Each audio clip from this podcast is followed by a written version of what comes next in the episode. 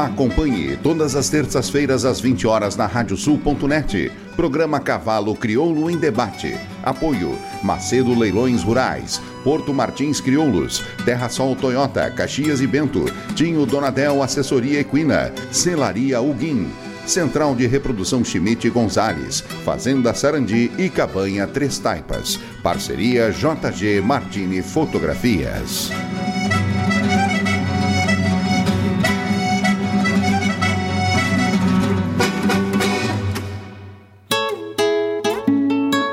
JG Martini Fotografias. Desde 2003, através de suas lentes, a paisagem fica mais bonita, os cavalos mais imponentes e a relação entre homens e animais ainda mais verdadeira. Aprecie um pouco dessa história acessando @jgmartini nas redes sociais. Quarta edição Remate Virtual Potros e Potrancas, Porto Martins Crioulos. Dia 16 de fevereiro, quarta-feira, às 8 e meia da noite. Genética de JLS Hermoso e Buenaço da Maior. Oferta de potros e potrancas, éguas prens e paridas. Realização Gonçalo Silva e Camargo Agronegócios. Apoio Brufort, Suprema Agrosaca e Cicobi Cred Caru. Quarta edição do remate virtual Potros e Potrancas, Porto Martins Crioulos. Nesta quarta, às oito e meia da noite.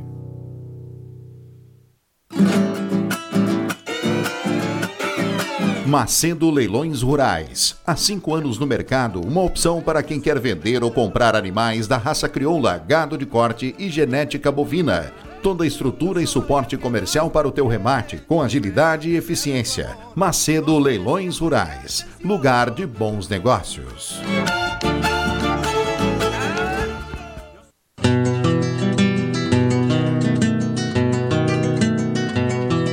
A cabanha Três Taipas foi projetada com uma base de éguas chilenas de origens importantes e as grandes matriarcas brasileiras, com foco em alta performance funcional e temperamento. Acasalamentos e serviço reprodutivo a cargo do médico veterinário Venício Neto, assessoria e reprodução. Cabanha Três Taipas. Se tem a marca de cuia, tem função.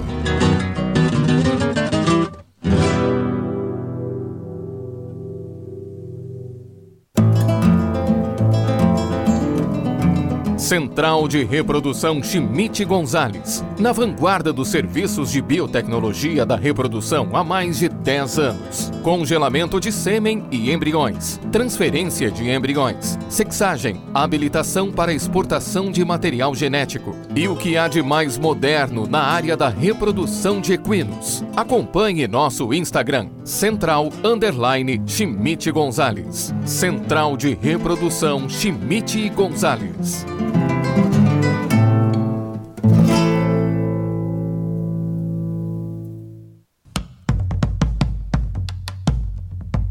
Fazenda Sarandi, há seis décadas desenvolvendo o agronegócio em São Lourenço do Sul e região, com excelência no cultivo de arroz, soja, milho, na criação de gado angus e do cavalo crioulo. Fazenda Sarandi, qualidade a gente faz aqui.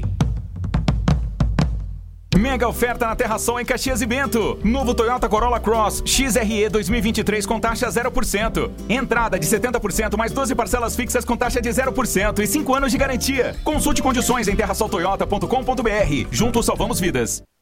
Agora tu podes ouvir a Rádio Sul pelos aplicativos para iOS e Android. Basta procurar na Apple Store ou na Play Store e fazer o download dos nossos aplicativos específicos para o teu sistema. Radiosul.net, regional por excelência.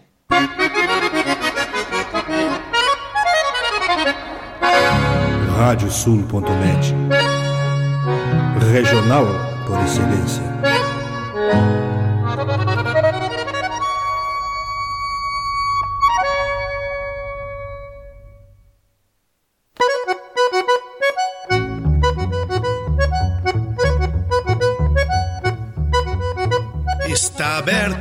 Porteira, nem se preocupe em fechá-la. Recorra do plano à várzea, palmo a palmo da hacienda. Não há de curar bicheira, nem recrutar manada, porque se fez cimarrona e mais crioula. Radiosul.net para bebedouro das almas.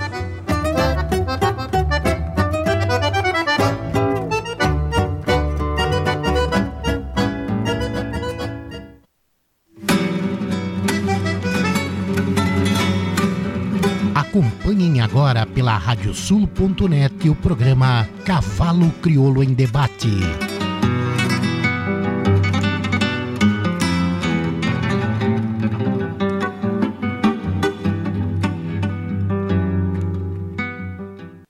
Muito boa noite, amigos ouvintes da Radiosul.net, a rádio regional por excelência. Estamos começando mais um programa Cavalo Crioulo em Debate. Nosso encontro das terças-feiras para falarmos da raça crioula, para passarmos a limpo a raça crioula. Hoje é dia 15 de fevereiro do ano santo de 2022, estamos no nosso 57º programa da nova série do Cavalo Crioulo em Debate. Ao vivo, pelo site radiosul.net, pelo nosso aplicativo, também no nosso canal do YouTube, na nossa página do Facebook. Aliás, quero te convidar para fazer a tua inscrição no nosso canal do YouTube, ativar aquela campana que tem ali à direita, pois assim, sempre que entrarmos ao vivo ou que tiver algum novo conteúdo, tu serás avisado. Lembrar também os amigos que quiserem fazer perguntas no programa que usem a hashtag Cavalo Crioulo em Debate, porque assim consigo identificar com mais facilidade, tanto no YouTube quanto no Facebook.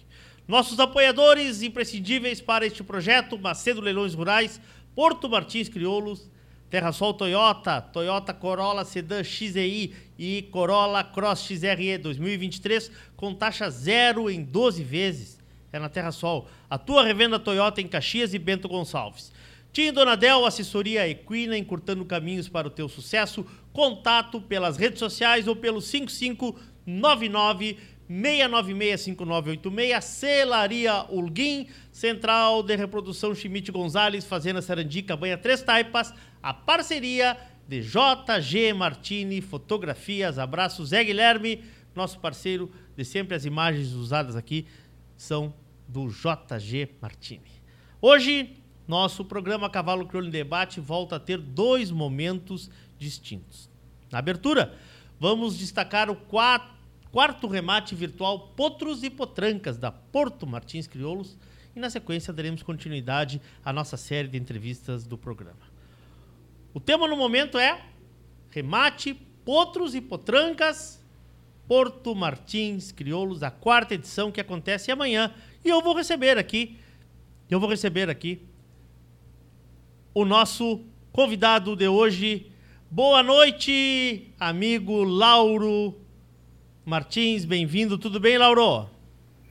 Boa noite, Leôncio. Boa noite a todos. Prazer estar aqui novamente nessa casa desse amigo, Leôncio, grande amigo, grande parceiro, e essa nossa rádio, que eu digo nossa porque nós estamos sempre juntos, sempre é ligados estamos juntos. Então, é um prazer muito grande, uma rádio muito importante para nós na, na, da criação de cavalo, da cultura, de tudo. Então, muito, muito bom estar aqui sempre com vocês. Prazer, Leandro. Prazer, Lauro. Prazer. Amanhã temos uma grande noite, né? Assim a gente espera, a É, gente olhando. Véspera aí. de remate, É. né? A Hoje, tensão é alta, né? remate, A tensão então, é grande. Amanhã, 8, 8 e meia, nesse, um pouquinho mais para frente, nós já estamos ao vivo no Terra Viva, né? Sim. E, e hoje, antecedendo o programa do Caco, que é daqui a pouquinho já entra o Caco Souza, é, vamos dar uma falada um pouco dos bichos do remate. E vou pedir o costado de uma pessoa que eu gosto muito e considero muito importante o trabalho que faz. Pedir que coloque no ar aí o Thiago Piccoli para nós dar uma prosa. Aí tá o homem aí, voltando ao programa. Aí, Boa ó. noite, Thiago. Tudo bem, irmão? Boa noite, boa noite, boa noite. Vocês me escutam bem? Muito bem, muito Perfeito. bem. Muito bem. Boa noite. Eu queria agradecer, primeiramente, primeiramente queria agradecer ao Lauro pelo convite.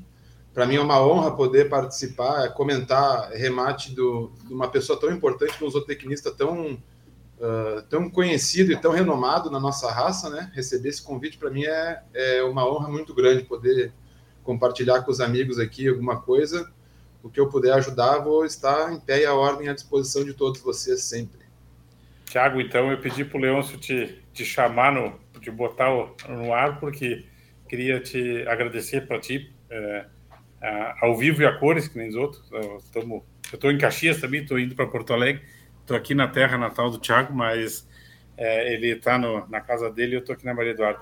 Agradecer ao Thiago pela disponibilidade, pela parceria de sempre e, e dizer que é, para mim é muito importante a tua participação comigo, porque eu é, valorizo muito o teu trabalho, esse trabalho de, de pesquisar, de estudar. É, é uma, é uma geração um pouco diferente da questão de, de, de, de conhecimento técnico de pedigree, mas acho o teu trabalho de uma importância muito grande para a raça e por isso o meu convite e meu agradecimento de você estar aqui junto conosco hoje. Muito obrigado. Muito bem. Vamos que começar a falar. Dos... Vamos começar a falar dos lotes, que é o que a turma está esperando. Pode ser por aí, tio Lauro, me conta. Como Pode, é que nós vamos, como é a nossa, como é a nossa dinâmica aí? O Thiago vai, vai comandar uh, alguns pedigrees que ele quer dissertar. Certo. E, logicamente, que eu vou estar junto complementando. E alguns animais, uh, se der tempo, a gente, por fim, vai trocando uma ideia sobre eles. Mas uh, uh, deixamos a vontade do Thiago ver o que, que, ele, o que, que ele buscou para desenvolver para a nossa conversa hoje. Vamos lá, então, Thiago. Vamos começar, então, com lote. Perfeito. Pode ser esse lote aí, lote 4, né? Peticeiro. Perfeito, pode ser o lote 4. Peticeiro, JI Peticeiro. Então, uh, esse cavalo tem um pedigree bem uh, importante, primeiramente por ele ser pintado, né? Hoje em dia, uh, uma, um apelo muito grande da, da raça por esses animais manchados, e esse cavalo tem um pedigree fora de série para para cavalo oveiro, né? Normalmente os animais oveiros eles são meio, meio órfãos de pedigree e esse cavalo aqui tem um pedigree absolutamente completo, né? Começando pelo pai dele, que foi um excepcional garanhão lá na Purunã, o Hércules. Uh, não tenho que falar do pedigree do Hércules, um filho direto do Orneiro, numa mãe rigoroso que não tem na raça hoje. É ele, eu acho, só. E a mãe desse cavalo, a J.I. Estreja, é uma égua de, de um pedigree bem importante, porque ela vem a ser senhuelo numa linha materna da Piava Onça, com um cruzamento direto de Orneiro e Aniversário. Uh, dessa linha materna da Piava Onça, já vieram alguns grandes cavalos, por exemplo, uh, um dos cavalos que forma a força do pedigree do índio do Bueiro, talvez as pessoas não se atentem, mas chama BT Hitler. BT Hitler é avô do índio e é descendente da linha da Piava Onça, que é uma linha que o, o, o seu pato lá, dono do índio, uh, perseguia bastante essa, essa linha do Hitler. E ninguém sabia muito por quê. No fim, ele provou que estava certo, porque essa é uma linha consagrada, né? A gente pode ver aqui alguns animais dessa linha como finalistas do freio, que nem a, a opereta da charqueada e a RE Garoa com Vento. Inclusive, a Garoa com Vento vem a ser a, a, a remontagem do pedigree da JI Estreja, porque ela é sem o elo na Elite, é Simalque Elite. E a Elite isso, e a Elite é a irmã da BT danesa, que é orneira na raseira na Piava Onça. É isso aí. Então, é, o mesmo pedigree é um pedigree bem importante. Isso, muito, muito importante. E, e dessa linha, dessa linha veio uh, a grande campeã da PP Zara da Renascer. Então, está mais do que provada essa linha materna. Uh, não é interessante para mim, no meu entender, garanhão órfão de linha materna, no meu Sim. entendimento, uh, isso uma vez o Lauro me disse, há muitos anos atrás, talvez ele nem se lembre lá na São Rafael, ele me disse assim, Tiago, você tem que trazer as grandes mães da raça para o mais próximo que você é puder do indivíduo. Isso é que eu sempre você puder né, pegar essa mãe importante e trazer... Sempre. Então, sempre a primeira busquei. vez que eu tive contato com linha materna foi o Lauro que me passou.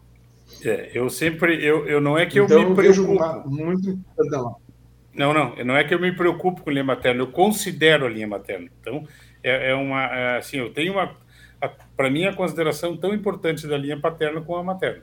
Então, essa, essa sempre foi a minha preocupação, não, não preocupação, desculpe, consideração.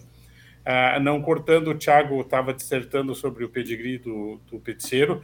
Esse cavalo uh, foi ganhou uma prova de redomão quando correu, com dois anos e meio, com o Julinho Gamborge deu uma prova boa de redomão em Araranguá. Depois disso, ficou dois, foi enfrenado no serviço, ficou dois anos cobrindo de manada, e esse ano, pelo remate, que foi o primeiro ano que ele cobriu monta controlada. Então, esse cavalo é um cavalo que cobriu poucas éguas, ele trabalhava no Barreiro, na Fazenda do Barreiro, que é um vizinho meu de campo ali do Eduardo, uh, com a filha do Eduardo, que é a Giovana, que é veterinária, que fez a temporada dele esse ano. Os outros dois anos foi, foi manada.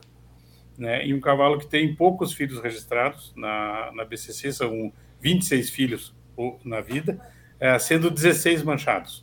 Então é um cavalo que é, realmente dá bicho bonito e de pelo bonito. E o pedigree dele é isso que o Thiago estava comentando ali, né? Então é, é, é, muito valoroso essa, essa condição.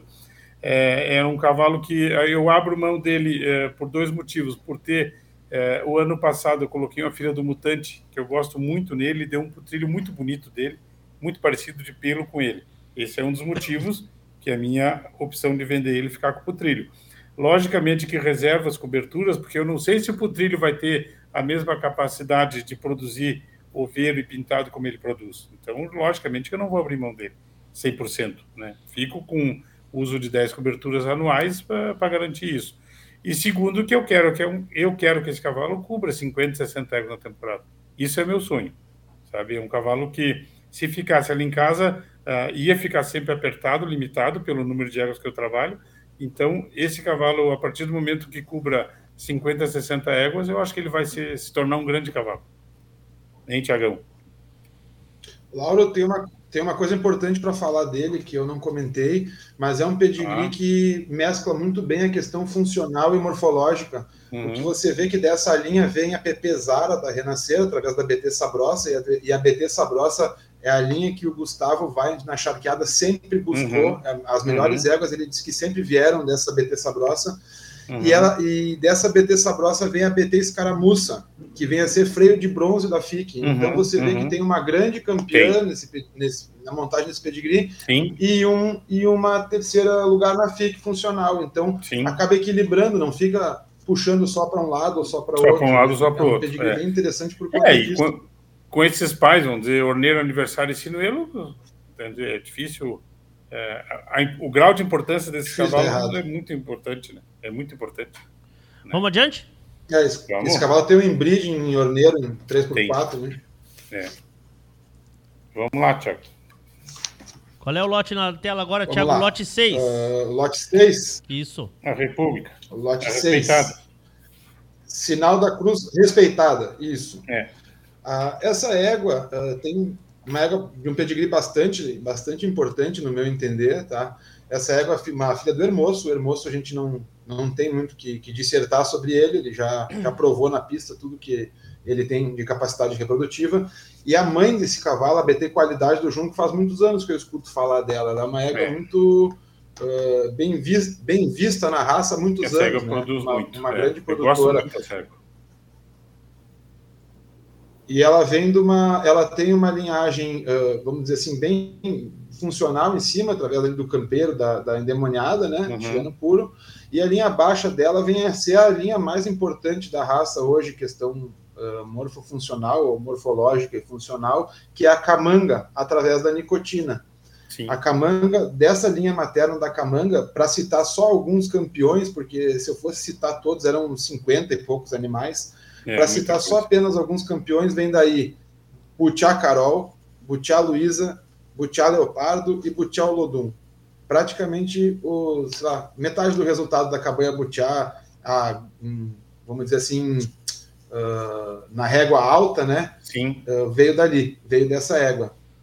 E também vem dali BT Sargento, BT Hebreu, BT Bico de Ferro, o Jaguar da Gato São Pedro então veja que também vem a ser um pedigree uh, muito equilibrado de morfologia e função, né? As duas coisas. Porque vem aqui cavalos extremamente, extremamente funcionais, cavalos maravilhosos de função, assim como cavalos lindos. Então é. essa é uma linha que eu considero uh, entre as três linhas mais importantes da raça, a linha materna dessa égua. Essa potranca, Thiago, para mim, assim, ó, uh, falando em, em, nos animais todos que eu tenho, que eu vendo e que não vendo, que ficam e que saem, é, para mim é, é, a potranca mais importante como mãe, entendeu? Não, daqui a pouco não é mais bonita, não é mais isso ou mais aquilo, mas como mãe é a potranca mais importante. A qualidade do junco, a mãe dela, é, eu não sei se é o, eu não sei, até tinha que dar uma olhada, se não é a única filha da nicotina viva. Se não for, é ela e mais uma, porque a cega já tem 20, ah, possível. É, a cega, a qualidade tem 26 anos. Ela está parida com um putrilho macho Lubu no Moro, irmão inteiro dessa potranca, bem bonito. E, e esse ano eu mudei o acasalamento dela, ela está prende Chiquinho. Eu, eu, meu sonho é tirar uma potranca dela com o Chiquinho. É isso que eu quero para usar no Hermoso, tá? Mas essa potranca como como ventre, para mim é, é, muito importante em qualquer plantel. É isso que eu avalio ela. Como ventre, para mim é fora de e muito e muito e muito equilibrada, porque você vê no pedigree dela que ela, ela traz ali um taco através do campeiro, que ela Aham, tem faz. uma linha funcional, Uhum. mas ela, ela vem sempre muito bem cercada, entende? Ou, ou é engano, ou é a camanga, Muito é raçuda, dourada né, Thiago? junco, Muito através da raçuda. É. Muito, muito, muito, muito é uma linha muito importante para o É. meu, pro meu, pro meu entendimento, acho que das três linhas mais importantes da raça. É, eu também considero. É muito raçuda. Isso é o que me chama muita atenção nela. Vamos pro lote Vamos 8? lá? Quem é oito? Vamos, lote. Lote 8 é Sintra A da Sintra. Maior. É. Isso. Isso aí. A Tá Sintra vem a ser uma filha, uma filha do, Chico, do Chiquinho, né? Isso. E o Chiquinho cabe uma, considera, cabe uma consideração nesse cavalo, que é o, o inbreeding que esse cavalo tem na Nazarena, né? Esse cavalo remonta, um, ele vem um, remonta uma linha materna através da Nazarena, num inbreed É. de 4x3 ou 5x3, e, e isso deve trazer uma força de, de produção para esse cavalo absurda, né? Uma, Principalmente de uma dominância fêmea, né? características, É. principalmente de fêmea. Principalmente fêmea pelo Principalmente fêmea, porque- materno, né? porque- Isso, isso aí. Ela vem, ele vem em dois embrides maternos, né? Que causa. A chave, de- é, acaba- a chave acaba- dele é materna. É, acaba criando uma- um ponto de força na questão das fêmeas, né? Das Por- fêmeas. por eu ser- gosto muito. Antes do Thiago comentar o, o pedigree da Sintra, eu queria. ah, quando nós vendemos a mãe do Hermoso, ah, no remate, ela tinha uma potranca mora ao pé, que era filha do cavalo dos guri, do, dos, do, do pergaminho, dos, dos Ferreira. Tá? E eu reservei essa potranca. Então foi vendida a égua, a mãe do Hermoso, a Jassanã, e a potranca ficou. A potranca veio para casa, que era a guitarra, e eu embridei a potranca. Eu botei a potranca no buenaço. Uhum. Então eu fiz um embride e sabe que eu fiz e continuei fazendo. Eu tenho cinco, seis produtos desse embride e gosto muito. E, E esse- tive, e esse- tive um baita resultado com esse, com esse cruzamento, que é da Mercedes, esse- né? Esse inbreeding da Mercedes, que é na, na Jassanã, ali na Dourada, ele acaba Sim. sendo por, ah, por equilíbrio de sexo, né? Ele é interessante Sim. porque ele, ele transmite ali a Jassanã pela guitarra e pelo buenaço. Isso, Pela- isso. Então eu achei interessante, achei uma coisa a ser destacada nesse pedigree, e isso deve É, trazer é- um ponto de força bem importante na reprodução desse animal. Eu gostei muito. A construção dele fica bonita pelo embride do Chiquinho e pelo embride do, do- da linha materna dela com o Hermoso, né? Exatamente, É bem- em, bem gran- em gran- em grandes linhas maternas. Ah, sim, sim. Lembrando que não, não adianta embridar qualquer coisa, essa égua tem embreeding em éguas importantíssimas, É. que, que, que pesam na reprodução, tanto a O pedigree dela é Nazarena muito, muito bonito. Muito bonito. como a Jassanã. As É, pesam na mesma coisa. reprodução, sabe? É isso aí. Pela dourada ali, então eu acho, eu acho que é, é, é um pedigree a ser considerado, esse daí, É. pra- principalmente para reprodução. É. Dessa, Muito, muito bom. dessa, dessa linha dela, ah, talvez o pessoal não saiba, mas vem ah, o Hermoso, né? A linha da BT Sarita, que a gente chama. Eu sou completamente apaixonado por essa linha. É a linha do KT Amanhecer, é a linha da KT Trinca, é a linha da oitava rima da Cabanha Santa Fé, da Imperatriz Uhum. 06 Malfer, ah, da KT Baioneta, do Mensageiro da Cabanha Santa Fé. É uma linha muito, muito interessante de, de reprodução. E muito premiada, né, Thiago? Muito premiada. Com e com resultado. dominância na reprodução. Com muita Sim. dominância na reprodução, É, porque você vê que, que todos esses animais tiveram dominância. O Hermoso tem É. uma dominância bárbara, o Amanhecer mostrou uma dominância bárbara em, É. em poucos anos. A, a isso Imperatriz é uma égua que vira e mexe, ela está nos pedigris, aparece nos pedigris, Aparece principalmente da. Santa Fé. Sim. Então, a oitava rima Muito acho que até já é descendente da Imperatriz ou, ou da, da outra égua, acho que é Pampena 99, Malfer, que tem esse, esse mesma montagem de pedigree. É. Então, assim, na reprodução, esse pedigree responde muito bem, para não entender. É. Acho muito, muito bom também. Vamos adiante. Vamos lá, Tiagão. Vamos, Vamos adiante. adiante. Vamos adiante. Vamos lá então. O que, que Ah, temos agora? O lote lote nove. 9. Aí tá ela aí. Lote 9 é Serpente da Maior. Essa égua tem uma Ah, montagem Serpente. de ela tem uma montagem de pedigree um pouco diferente do que vem ofertado no remate, né? Ela é uma É. linha mais voltada para Santa Edviges. Mas ah, eu faço um porém aí nesse, nesse- nessa montagem.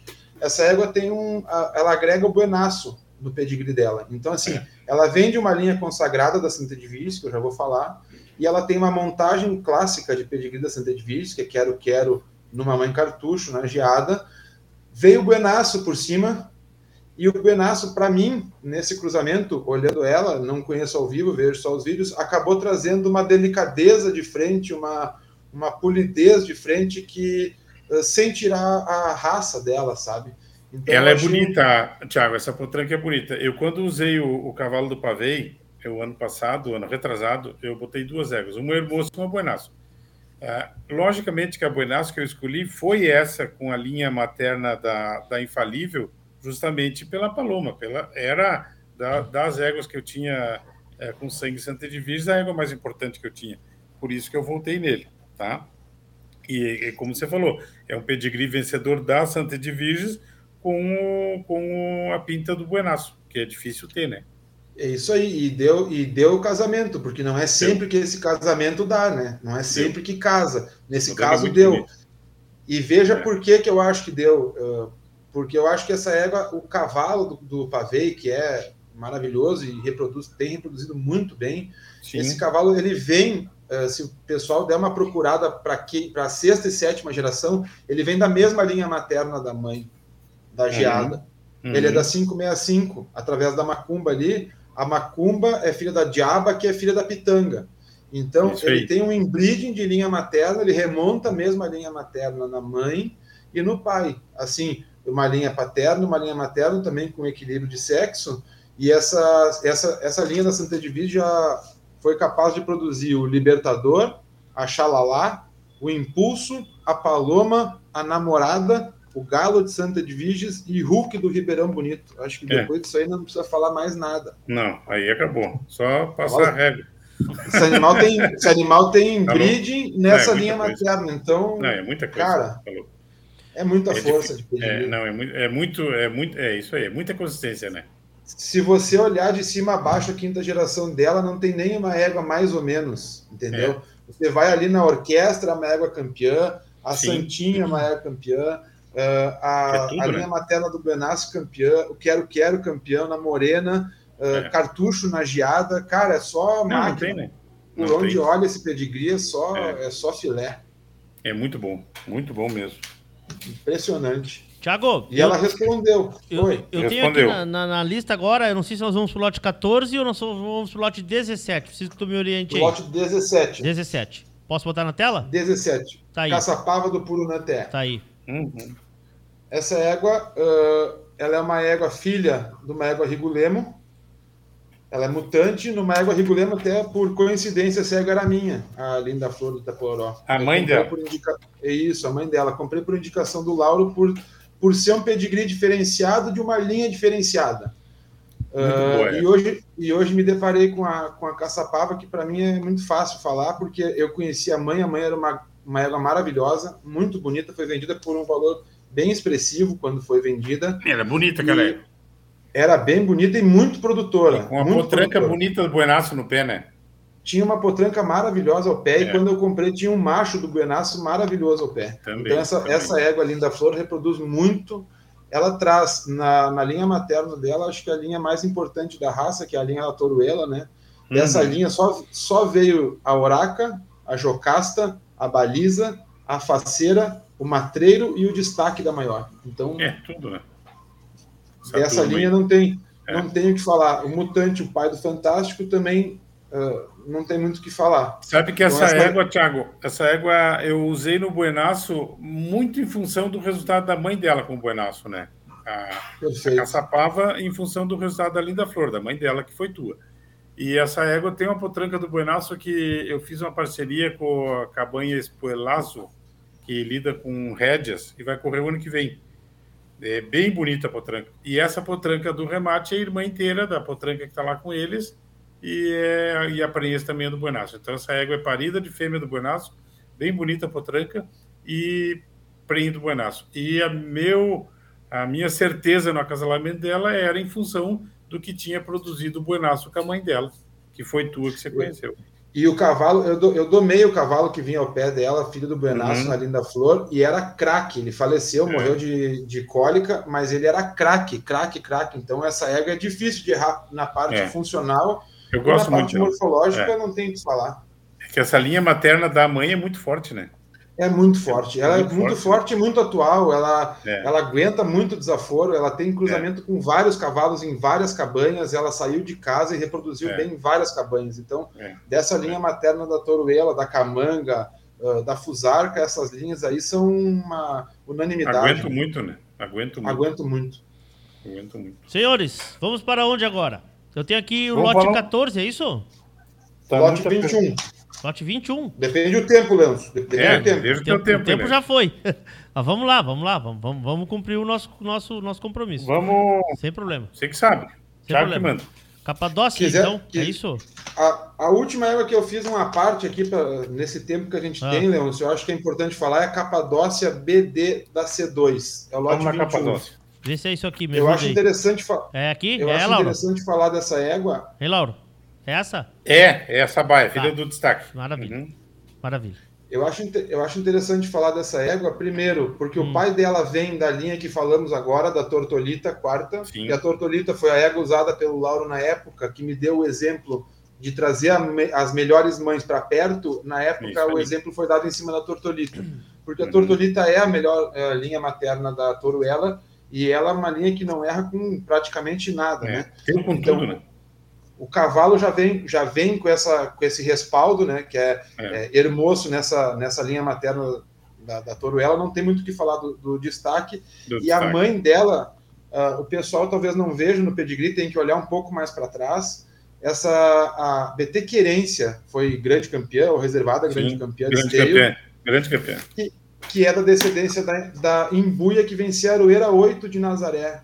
Essa égua dessa linha materna veio a BT Basteira, BT Decisão Segunda, Basco ah, Veneno, Sedutor, Tormento, AS Malco, Opinião e Manotasco do Infinito. De novo, a gente se repara com uma É. linha que deu morfologicamente muito forte e deu funcionalmente muito forte. Então, por isso... Não, e outra, né, Thiago? Deu há falar. 30 anos atrás a querência e deu agora, dois anos atrás, né?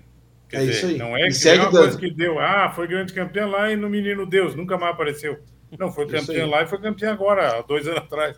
Exatamente. Segue dando, É, segue atual, e é, É outro pedigree que você vai olhar ali e não vai conseguir encontrar no pedigree uma égua mais ou menos. O que tem de égua ali.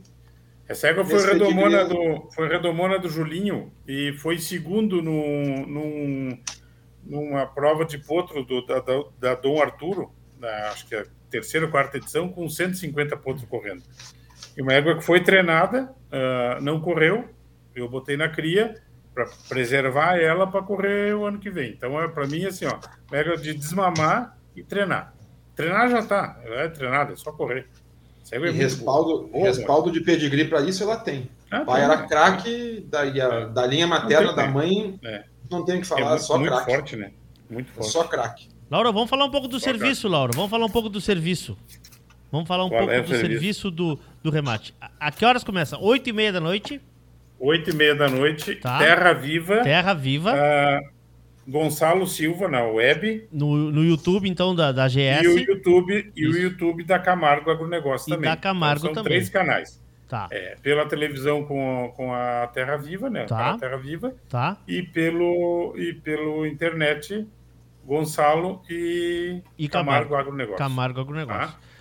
Eu vou estar no estúdio, meu Isso. telefone à disposição de todos os amigos, né? Tá. Aí eu tenho os telefones de contato dos guri, do Pilsen do, e do... Agora me esqueci o nome do grandão. Do Vinícius, do Vinícius, né? é. E o do Gonçalo fica conosco também, que nós aproveitamos, já ligamos para uns amigos que nós moramos no A estrangeiro. cobrar. Então, o Gonçalo deixa conosco. Já recebe umas ligações a cobrar também? Fazer umas ligações, né? Claro, Claro. é mais barato, o alemão Claro. ganha bem, Claro, claro, não faz mal. claro. E é isso aí, e, né? bom, e quem quiser acesso ao catálogo, é só pedir no Catálogo- WhatsApp aí que. que Pede que- no WhatsApp, ou entra nas redes sociais ali, tudo tem. Tá. É, No Instagram tem, né? Porto Aí, Martins também, a gente também tá Porto retweetando Martins bastante tem coisa também, é, a Eduarda que, que que abastece. ali, ó. Isso. E outros pontos Porto Martins. Crioulos.porto Martins, diz ela. Crioulos.porto Martins. A gente também aqui É na rádio aí. tá, tá, replicando eh, os lotes também.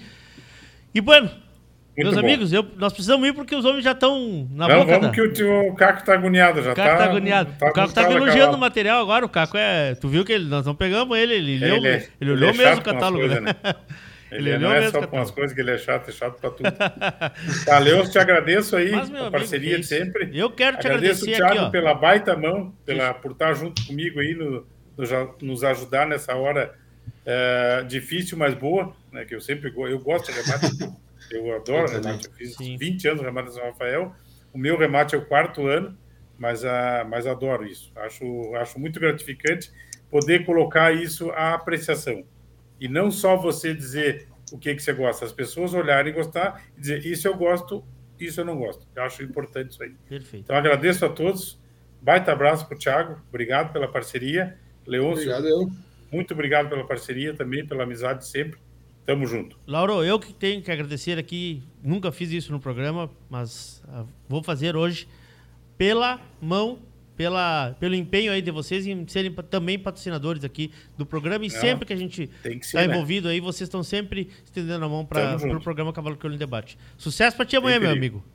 Obrigado, abração. Abração. Então, amanhã, 8 e meia da noite, tem remate pela, pelo canal Terra Viva, GS, e também estará no YouTube da Camargo Agronegócios lá de Lages. Gente, dois minutinhos e a gente volta com Caco Souza, o nosso entrevistado da noite de hoje. Em seguidinha, estamos de volta.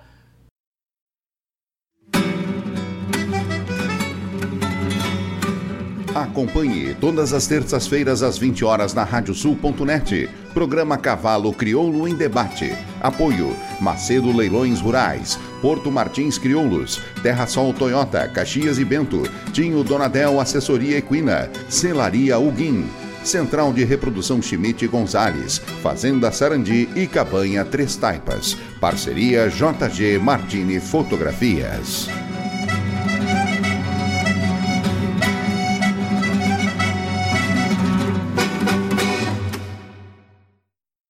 Muito bem, estamos de volta, estamos de volta. Radiosul.net, programa Cavalo Crioulo em Debate. Depois de conversar aí com amigo Lauro Martins, com o Thiago Piccoli, vamos para o nosso tema principal do programa de hoje.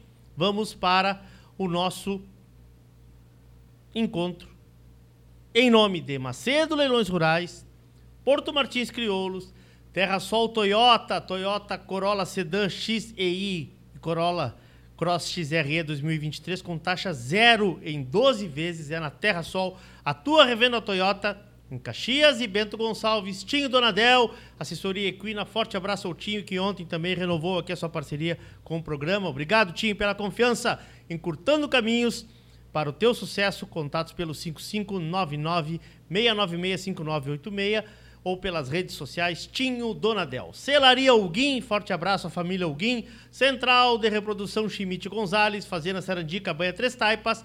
Parceria JG Martini Fotografias. Antes de convidar a nossa estrela da noite, quero chamar para me madrinhar nessa jornada, mais uma vez, meu amigo médico veterinário Fernando Gonzalez, que está por aí. Boa noite, Gonzalez, diretamente da Terra das Areias Brancas. É esse teu paradeiro hoje? Boa noite, meu amigo Leôncio. Tudo não, bem, não, não. Terra das Areias Brancas não. Terra do Cavalo Bom, meu amigo. Ah, na alegria, seu. Santa Alice. Ué, Terra da Areia, com todo respeito, a Terra da Areia. E esse quadro Mas eu- aí, quem é aí? Vamos ver, mano. Quadro corpo e vamos ver quem é o, quem é o teu convidado. Leôncio, não é, não Ah. é me exibir. Mas mora o cavalo bom aqui, meu amigo Leôncio. Eu vou tentar melhorar pra ti aqui, ó. Olha aqui, ó. Aqui as éguas do homem, Que rapaz. coisa linda, rapaz. Que coisa Eu pedi pro linda. seu Marçal tirar da parede aqui, tinha um peso, um monte de freio, tá muito pesado. Eu digo, tira da parede, Marçal, para nós poder conversar melhor, senão o Leôncio vai querer se distrair e não vai conseguir conversar com a gente.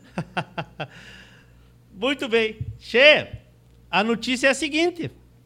Ele chegou, Ele tá Gonzalez. aí? Ele chegou, Ele tá- Gonzalez. Ele chegou. O cara tá aí? Tá aí, rapaz. Dando continuidade à série Sem Filtro, vamos receber ele que é criador, jurado, atual bicampeão da paleteada, campeão da paleteada FIC. Esse palete é mais que tu, hein, Gonzalez? E embora com pouca Ai. idade, tem vivência, resultados em diversos criatórios da raça, titular da cabanha Chimarrão, integrante da vitoriosa equipe GAP, uma das mais premiadas e reconhecidas cabanhas da atualidade da raça crioula, que detém atualmente cinco troféus do ranking das cabanhas da BCC, que a BCC todos os anos ah, brinda aí os seus as, as melhores cabanhas do ano. Boa noite, senhor Caco Loureiro de Souza. Dali, Caco, boa noite, tudo bem? Boa noite, Leôncio, todos os ouvintes da rádio. Boa noite, doutor Fernando Gonzalez. Um grande abraço aos amigos, é um prazer estar com vocês. Andaram se encontrando lá pelo Erval, foi isso? Passamos o final de semana lá, que dupla, né? conversando com esse rapaz, aprendendo, aprendendo bastante por lá. Que dupla. Caco, obrigado, Caco, por aceitar o convite. Obrigado, meu irmão. Obrigado mesmo. Né? O Caco chegou direto do lombo do cavalo aqui para nos atender. Fez um carinho na Maria ainda um pouquinho antes e estava aí com a gente aí. Ah, falamos aí com, com o Lauro. Né? Muita gente aqui tá deixando abraço, Caco. Daqui a pouquinho a gente vai começar a nominar a turma aí. Mas temos que começar, né? Pra gente Vamos lá, dar vamos início, lá. pra gente dar início na nossa conversa da noite. Leôncio. Fala, meu irmão. Educa- Educadamente, né? Ah. Minutos atrás eu mandei uma mensagem de Caco, meu amigo, que assunto que não, não seria inconveniente tocar. Ele falou, nenhum, fala do que tu quiser. Assim que, que é tu bom. acha, meu? Assim que é? É? bom, é. Assim que é bom, assim que é bom. Quem é o Caco Souza hoje, então, pra gente começar nossa conversa? Tchê, que um cara primeira primeira coisa um cara um cara simples que que tem amor pelas coisas simples da da vida e do e do campo. Então eu me contento com amanhecer olhar o amanhecer e tomar um mate e, e pensar nas lides diárias da estância e me atualizar, obviamente me atualizar do que, que acontece no, no mundo do, do agro e, e, e curtir a minha e curtir a minha, a minha família também. E mas sou uma sou uma pessoa muito simples e, e, e gosto muito dessa dessa simplicidade me me conforto e me, me contento muito com isso e e esse, esse nosso meio de, de vida, né? O cavalo é uma, é uma forma de vida. Quem vive o cavalo diariamente, a estância e o gado, ah, acredito que, que tenha que tem uma tranquilidade, talvez uma, uma paz, uma paz interior que, que isso que isso facilita muito assim no, no diário, no, no dia a dia da gente. Caco é madrugador, o Caco 4 e meia da manhã já tá dando bom dia nos grupos ali, Gonzalez. É diferente a coisa ali, né? Não, não, não. O, o, o Leôncio, eu queria te agradecer de público a oportunidade de, de, dessa conversa com esse rapaz aqui.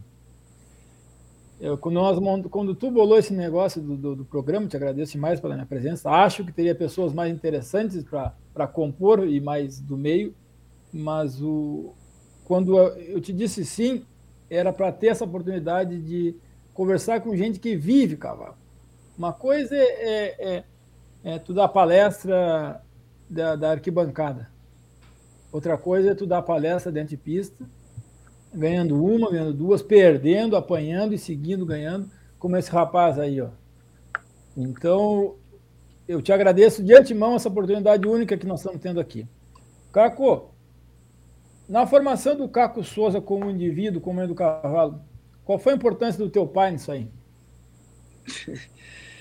Fernando, tu tocou num, tu tocou num ponto assim que, que sem dúvida, se eu não fosse, não fosse filho do Gilberto Loureiro de Souza, talvez eu não, eu não tivesse aqui falando, falando com vocês hoje. E não por, não por, por, por não por, talvez por, por eu não gostar de cavalo, por, só que a- abrir as portas igual ele abriu ele abriu para mim Uh, eles forcejaram, eu digo sempre, o meu pai, o, o meu avô, nosso afixo que é chimarrão, é, é dos afixos fundadores da associação, né?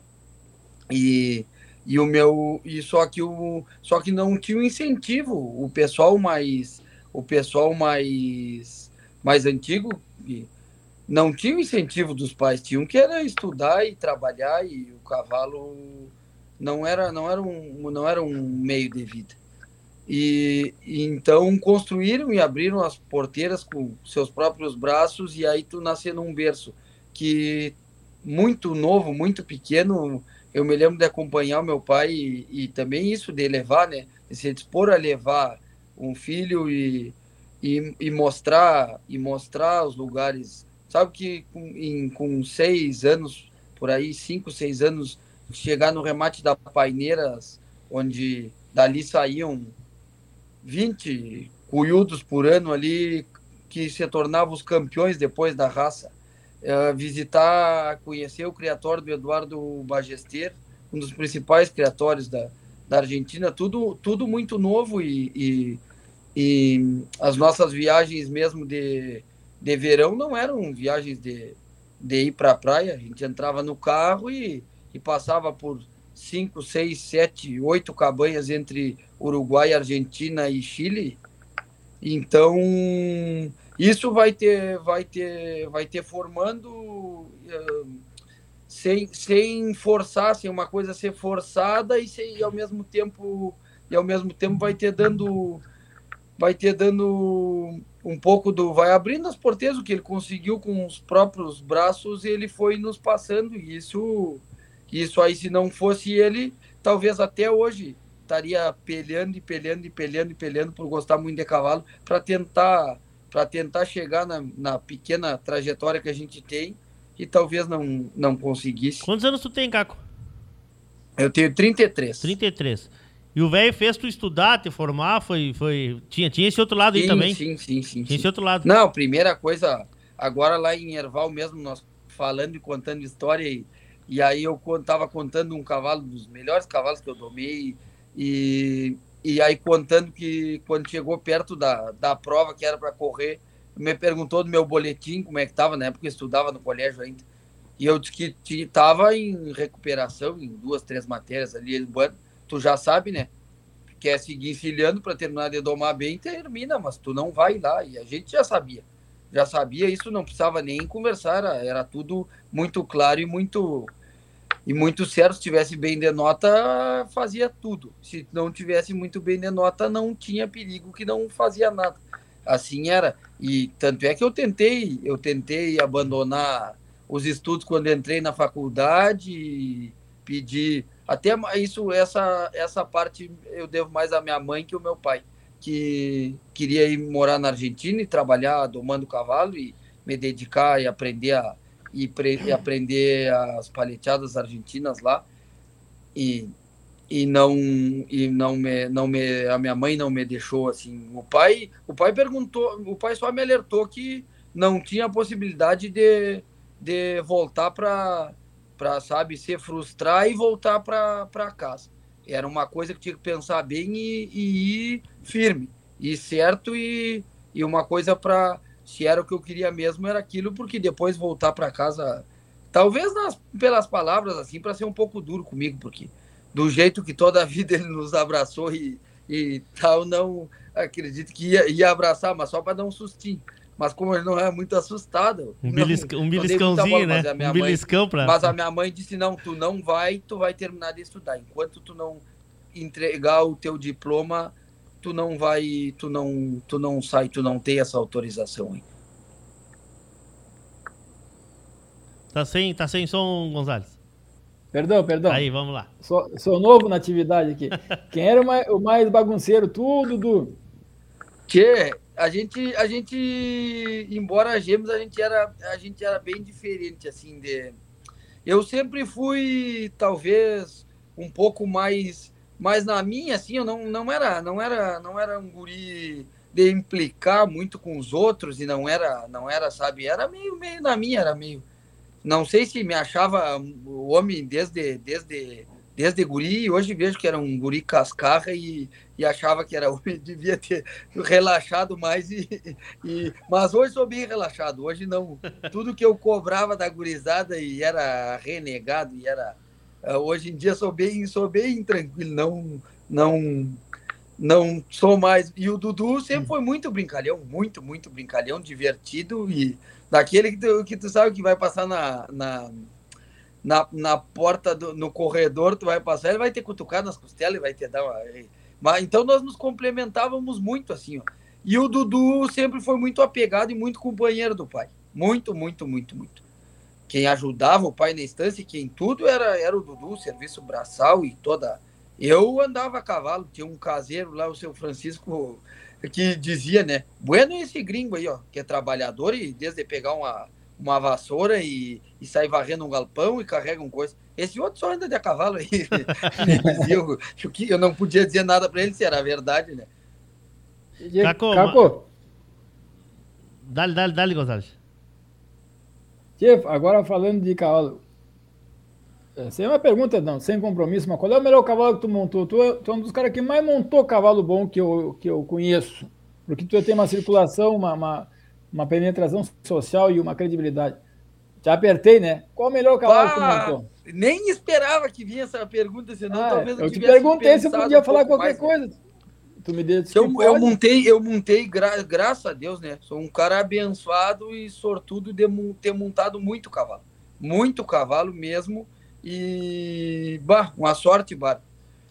Tchê, e essa pergunta, assim, vamos é, é, é muito difícil, é muito difícil para mim essa pergunta, porque eu, eu, eu não sei, eu tenho uma, uma, uma coisa comigo assim que eu tento sempre valorizar as coisas boas de, de, de cada indivíduo, assim, né? Então tu vai, tu vai pegando, tu vai pegando, tu vai pegando, e, e de vez em quando tem um cavalo que é difícil, mas tem muita coisa boa e tu, e tu pega aquilo ali, aquele ali, tu pega um carinho por ele. Mas eu não sei se o cavalo mais completo assim que eu montei, Fernando, e claro, foi um cavalo que eu tive um, um, uma boa um tempo com ele, assim, um cavalo que me deu muita alegria e, e era fora de série, fora, fora de série. Tu te lembra bem daquelas provas lá em Bagé, do, do prova na época era prova de jurado, não era proprietário ainda, mas tinha categoria proprietário ali que começou que tu que tu corria e e, e eu acho que o Maquena Guindo Santo talvez fosse o cavalo mais completo assim que eu montei. O cavalo do melhor temperamento, com das melhores andaduras, uh, dos mais metedor de pata e talvez fosse o cavalo assim que eu montei mais. Porque provar, provei, tchê, uh, Sancion Tupambaé, Invernada de Santa Angélica, uh, no centro de treinamento que eu passei, né, assim, Uh, lá no Zeca mesmo, tive, tive a oportunidade de montar em todos esses cavalos bons, né? E inclusive cavalos que o pessoal achava que não era muito bom, assim, os cavalos bueníssimos de andar. Uh, claro que todos os cavalos têm seu problema, por às vezes o ser humano interfere.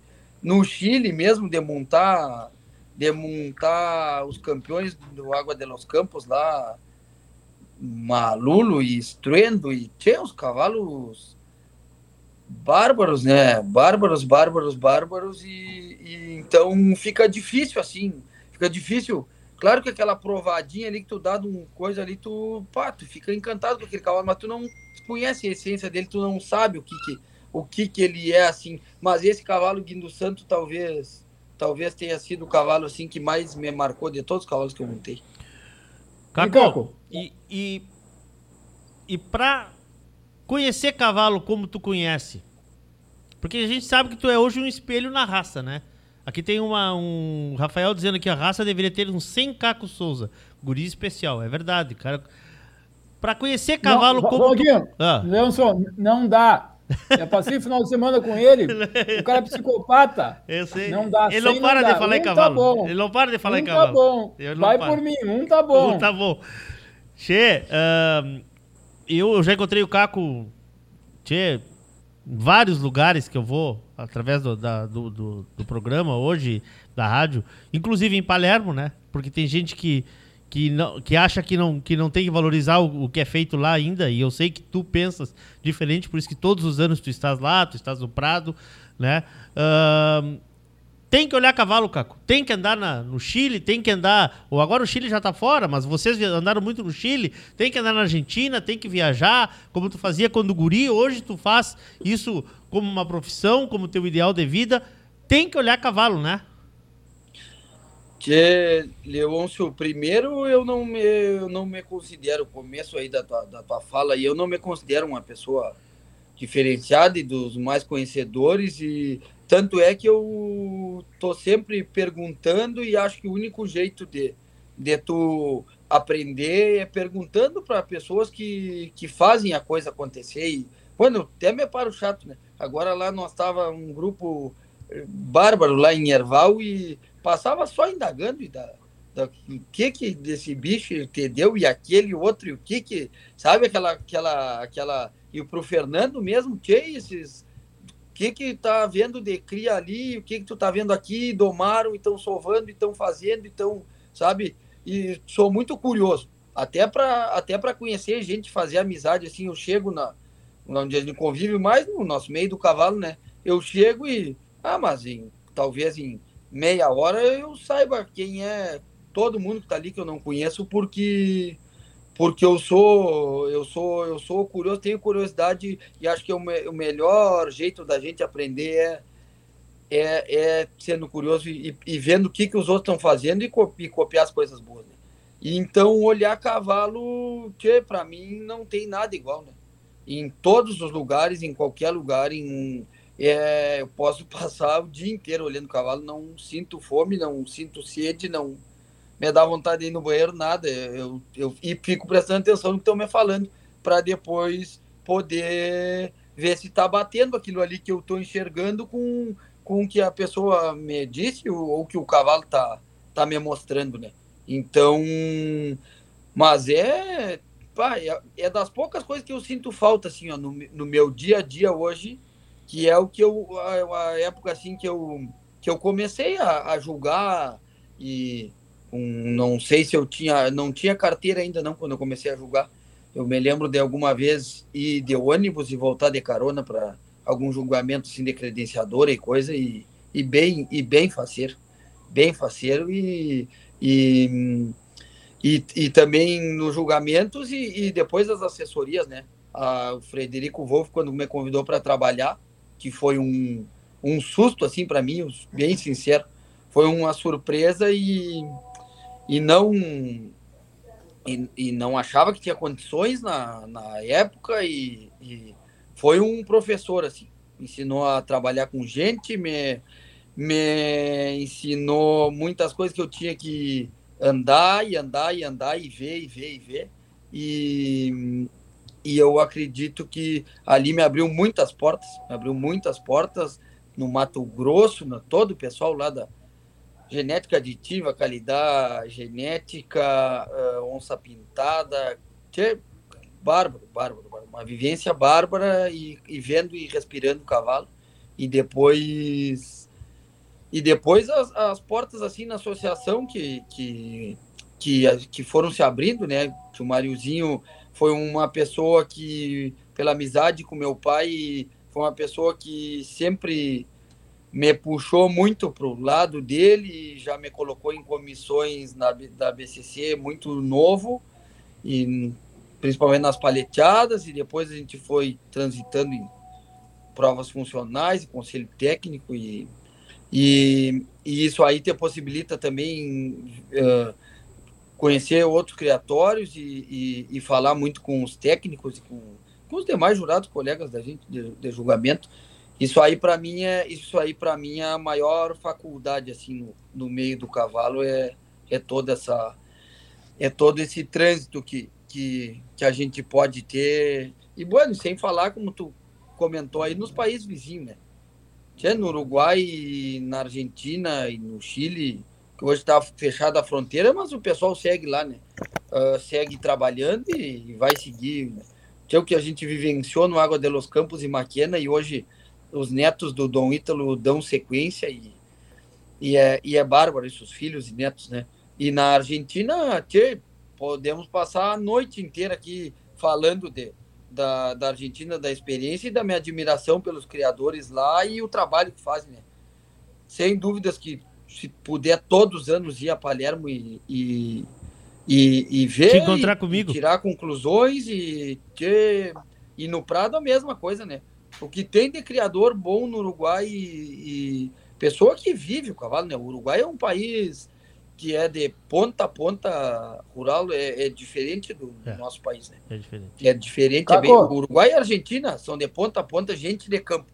Gente que Caco. vive nas instâncias, mora nas instâncias e, e talvez tenha menos isso de andar transitando e olhando nos, nos outros criatórios, mas, mas ter dentro de casa e gente que respira. O que, por isso tem uma essência diferente, que eu admiro muito e, e trato de seguir os exemplos. Cacô, estão aqui agora, tô no, o, o Leôncio me xingou que meu, meu telefone estava mandando muita mensagem aqui, mas é que a turma tá, tá, quer saber de ti. O Federico Wolff mandou uma pergunta que eu não entendi bem. É se tu cumpriu com o combinado do final de semana. Não sei o que ele quis dizer com isso. Tá? Tio, o Mas, Fernando é bom. perigoso esse telefone dele aí, Caco. Não, mas eu- foi o Frederico Wolff, aí a culpa é minha. Tá? Não, Tá não, bem. diz, diz Tá? pro Frederico que tudo que nós prometemos, nós cumprimos. Aqui não Ó, tem. Tá não gravado. Tem, não tem volta. Tá? Viu, Frederico? Tá respondido para ti isso aí. Os irmãos Crespo reunidos, Roberto e Fábio. Meu Deus do céu, imagina que não tem a conversa desses dois. Um abraço para os dois aí. O Caco, o, o Rude, penso, quer saber, que isso tu tem que responder. De paleteada, qual é o melhor cavalo que tu correu? Que eu montei de paleteada? É. Que difícil eu difícil eu, eu não dizer que a melhor égua de paleteada que eu tenha montado seja a Manta Pampa Tupambaia, né? Muito difícil porque foi a égua que mais alegrias me deu, assim, né?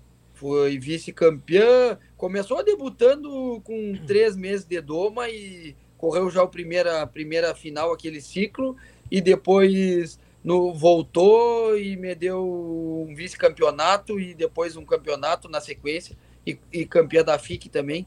Então é difícil achar que ela não seja, mas eu tenho um carinho enorme assim pela pela pela Milonga Morenita RP1 do meu pai, que o pai teve um, um período teve um período curto ali de, de, de criador com o afixo dele, que era esse, esse afixo Milonga, até o Milonga Ponte ao Vento ali, acho que é RP7 dele, que foi um colo muito premiado, uh, depois no, nos entregou, nos, nos passou a, a, a Milonga Mocita Guapa, que era uma azaina, que era da montaria do Dudu, e a Morenita essa era a minha. Elas eram irmãs inteiras, eram o Icaco, El Trapite teu Icaco, namorou tia de Santa Angélica, que foi um presente do, do tio Maneca Costa para o pai. E, e essas éguas eram bueníssimas, e bueníssimas de vaca. Tanto é que a Morenita, com 20 anos, prenhe, prenhe de um cavalo que depois veio a ganhar a marcha de castrado em Bagé. Ela prenhe e me levou a Palermo pela primeira vez na FIC de 2007. E nós ficamos no pódio lá naquela FIC de sorte, porque aquilo ali, nós tava no. Sabe quando tu tá na. Tá no, entra, imagino entrando né, num campo de futebol, num estádio dos maiores do, do mundo lá, e tu te sente apertado pelo, pela plateia, por tudo. Olha, eu demorei essas coisas aí, Fernando, tu que gosta de coisa de pista, assim. Eu devo ter demorado uns cinco, seis anos, talvez, até me sentir cômodo dentro da pista de Palermo lá. Até o cara que encosta na porteira atrás da, da, do brete, assim, onde tu larga, ali as pessoas conseguem ficar ali. Até o cara que tocava, quando tocava com a mão na garupa da minha égua ali, eu sentia que o cavalo dava aquela mexida e coisa, e tava deixando de estar prestando atenção no boi que eu tinha que correr. É um Muita atenção, muita atenção, Caco. do- Muita atenção, Ah? muita atenção. Sim, é, tu tá na meca da, da coisa que tu mais gosta e, e uma pressão, né? Uma, uma a pressão mesmo que aí tu, aí tu valoriza cada vez mais os, os ginetes do freio de ouro e eu sou fã dos ginetes do freio de ouro que eu, eu comparo ele a qualquer esportista de alto nível. Assim. Os ginetes do freio de ouro têm uma capacidade de uma cabeça, uma, uma coisa para mim que é, que é única. Tanto é que poucos conseguem ter um resultado tão expressivo, porque passa muito pela, pela cabeça e pelo psicológico assim de, da, da, da pessoa. Caco, olha o Rude, o Rude não é moleza, né? Pergunta pro Caco se ele tem mais água de paleteada para mim ver, comprar. Mas Rude, não é hora do break, Rude, mas que homem bem, né? Perdão, Fernando, aí repete a. O Rude perguntando se tu tem mais água para vender para ele. Eu vou responder, Rude, tem que ter carteira, Rude, não é assim, só chegar não, aí, né? Tu, tu acredita que ele é tão peitudo como ele tá falando aí, que ele é o único que, que eu digo que não tem cavalo para vender, né? Dificílimo de fazer, cavalo bom. E ele aparece de surpresa aqui e diz: Não, encerra, encerra aí o que tem de, de cavalo, na, encerra aí o que tem de cavalo e vamos correr na boca do breque. Mas que homem, que homem bárbaro. Ei, Caco, e nessa tua trajetória de corredor de vaca aí, qual foi a importância do Pérez? Uh, não, não é como corredor de vaca, né, Fernando? É uma, foi uma pessoa que, que ajudou a, a nos educar, né? Foi um educador, foi, foi uma pessoa, assim, foi um espelho, foi um, um, um exemplo a ser seguido no, no lombo do cavalo como domador, como essência das coisas básicas do campo de homem campeiro, de homem gaúcho, de e além de tudo uma pessoa uma pessoa maravilhosa e de um coração bárbaro e, e, que nos ajudou muito a nos educar. Por uma época o pai muito dedicado à associação como registro, como como jurado, como e a mãe sempre acompanhou muito o pai e nós ficávamos na estância com sob o comando do Anderson e, e aquela coisa e tu via depois mais maduro tu via a diferença da pessoa que gosta de ti da que da que não gosta. O Anderson foi a única pessoa eu acho que que claro que convivia mais no íntimo comigo e com o Dudu que nunca deixou nós brigarmos e aquela coisa de irmãos gêmeos de gurizada de todo mundo sentir ah briga vai não sei quem dá uns tapas aí não. Não o Anderson era o único que não entende briga e não vocês são irmão e vocês são amigo e não vão brigar e sentam um para lá e outro para cá e já não vão andar a cavalo e já então foi um foi um, foi uma pessoa que contribuiu muito na nossa vida assim e depois eu tive a, a, a grata sorte né dele, dele me praticamente me presenciou com um irmão que, que foi o Lulu e o Lulu e, e, rapidamente assim depois eu notava como eu andava muito que o Anderson o Lulu era muito novo era era tinha uma diferença boa da gente mas, mas Lulu era muito era muito mais novo que vocês Cacô. É, os guris eu sou muito ruim de data Leôncio mas ele no mínimo eles são o Mário o Lulu eles são eu, eu, eles são seis anos no mínimo mais, mais novos que a gente. Sim. Então, com, com 20, eles tinham. Quando a gente 14. tinha 20, já estava achando que eles tinham 14. Mas quando a gente tinha 16, que, que começou a se despertar essas coisas para Argentina, pra, tinham 10, né? 10 e eram, e eram homens que, que andavam junto com a gente. Então a gente tinha uma. Era um irmão mais novo, mas, mas aí tu via que, que já com 12, 13 ali o Lulu andava muito comigo e o, e o Pérez liberava é, e você vê que ele enxergava que da nossa afinidade, da nossa amizade e que a gente poderia crescer juntos e, e aquilo ali e foi um grande um grande amigo, companheiro e também uma pessoa maravilhosa das poucas pessoas acho que eu vi até hoje que nunca nunca ele me disse não assim para qualquer coisa que se inventasse de, de ia dar um jeito de fazer acontecer. Sempre, sempre. Era um grande amigo. Assim como o Lulu foi teu parceiro também, né? Teu, teu companheiro de, de, de, desses últimos anos aí também, né? Sim, sim, sem dúvidas. Isso eu falava no, eu falava no, no, eu falava no Lulu ali nessa, nessa do companheiro assim que, que não tinha, que não tinha hora, que não tinha pessoa que que, que tirava o Lulu tirava a roupa o Lulu tirava roupa dele para dar para qualquer pessoa porque tinha uma tinha uma coisa interna muito eu acredito em destino né? as coisas para mim acontecem por destino e o que aconteceu com o Lulu o Lulu aconteceu tudo muito rápido na vida dele né? e, e isso uma uma benção de Deus assim pela por essas conquistas dele que um guri que Inventou, foi a Esteio a primeira vez na paleteada, foi campeão nacional. O segundo ano foi vice, o terceiro foi campeão, o quarto foi terceiro.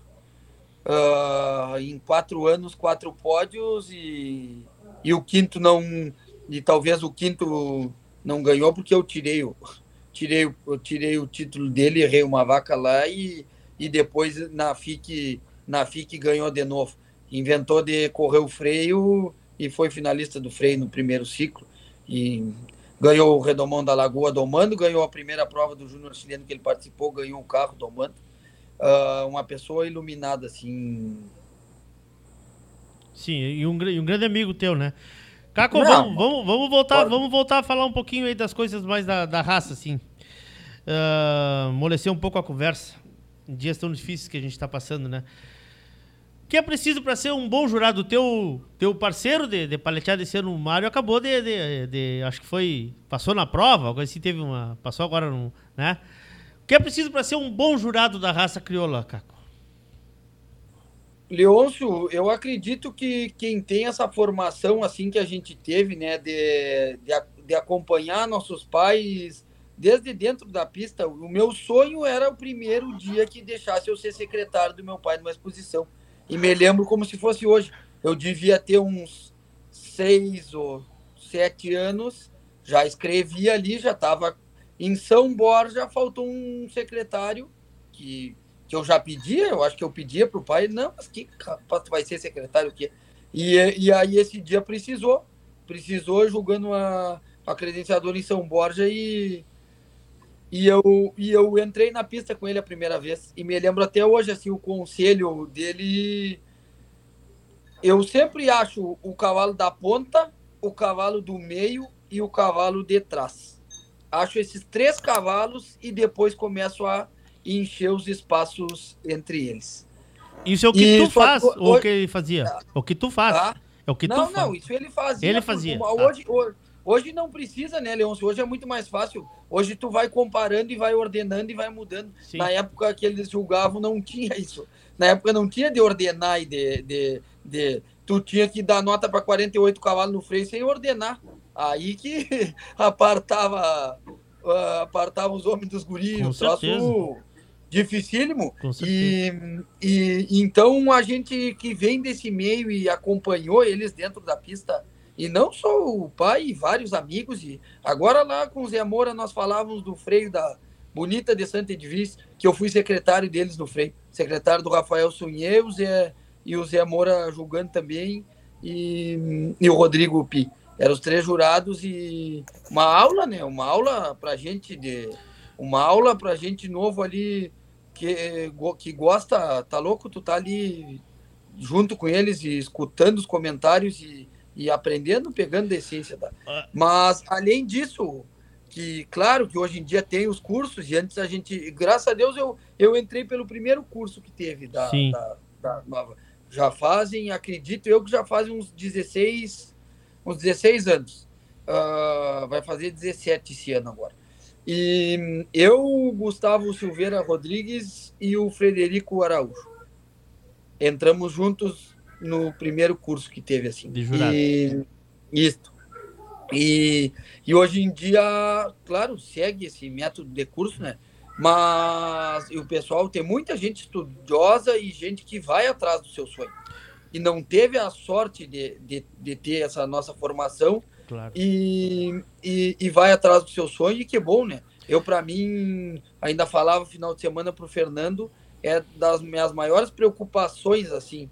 Eu acredito que o, a parte de, de ginetes do freio tá, tá muito bem o segmento, mas na parte de jurados eu sinto uma, uma, uma lacuna, assim, que teve uma fase que a gurizada essa, por sorte o Mário agora pai de família e coisa, resolveu abandonar as pistas como ginete e claro. via ser jurado para contribuir para claro.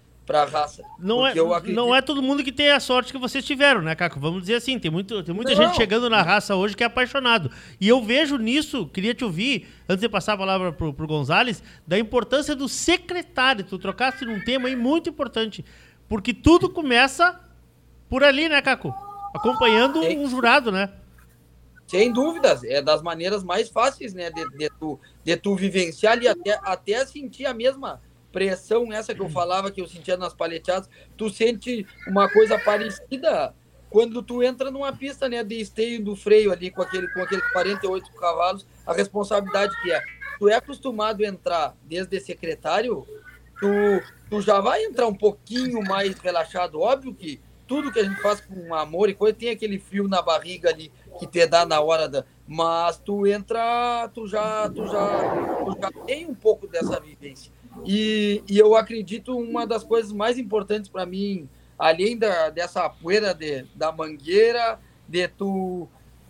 Tu não precisa montar cavalo, mas tu saber a dificuldade que é para um criador, desde acasalar aquela égua e até criar aquele produto e ele chegar ali na pista, uh, tu saber isso muito e para depois, quando tu vai julgar, tu ser uma pessoa que valorize a, a dificuldade da nossa prova. Eu, eu sou uma pessoa que gosto muito de valorizar e, e, e, e um pouco é por, porque eu acho que eu sei, talvez já vivenciei muito na, na pele a dificuldade que é de criar um cavalo, de domar esse cavalo bem, de entregar para um treinador até. É muito difícil chegar numa prova da, das nossas provas do freio.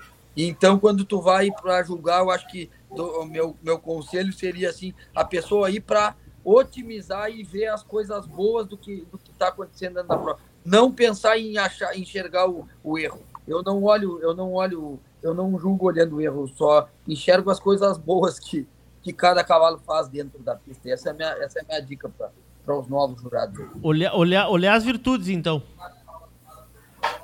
Olhar e valorizar as virtudes. As virtudes. As virtudes. Caco, do, dentro da, da, da, da, desse teu período, tu, é, apesar de muito jovem, tu tem muita, muito tempo de cavalo crioulo. O, tu enxerga a diferença na, na, na, na raça em si, na sociedade, no período inicial e agora?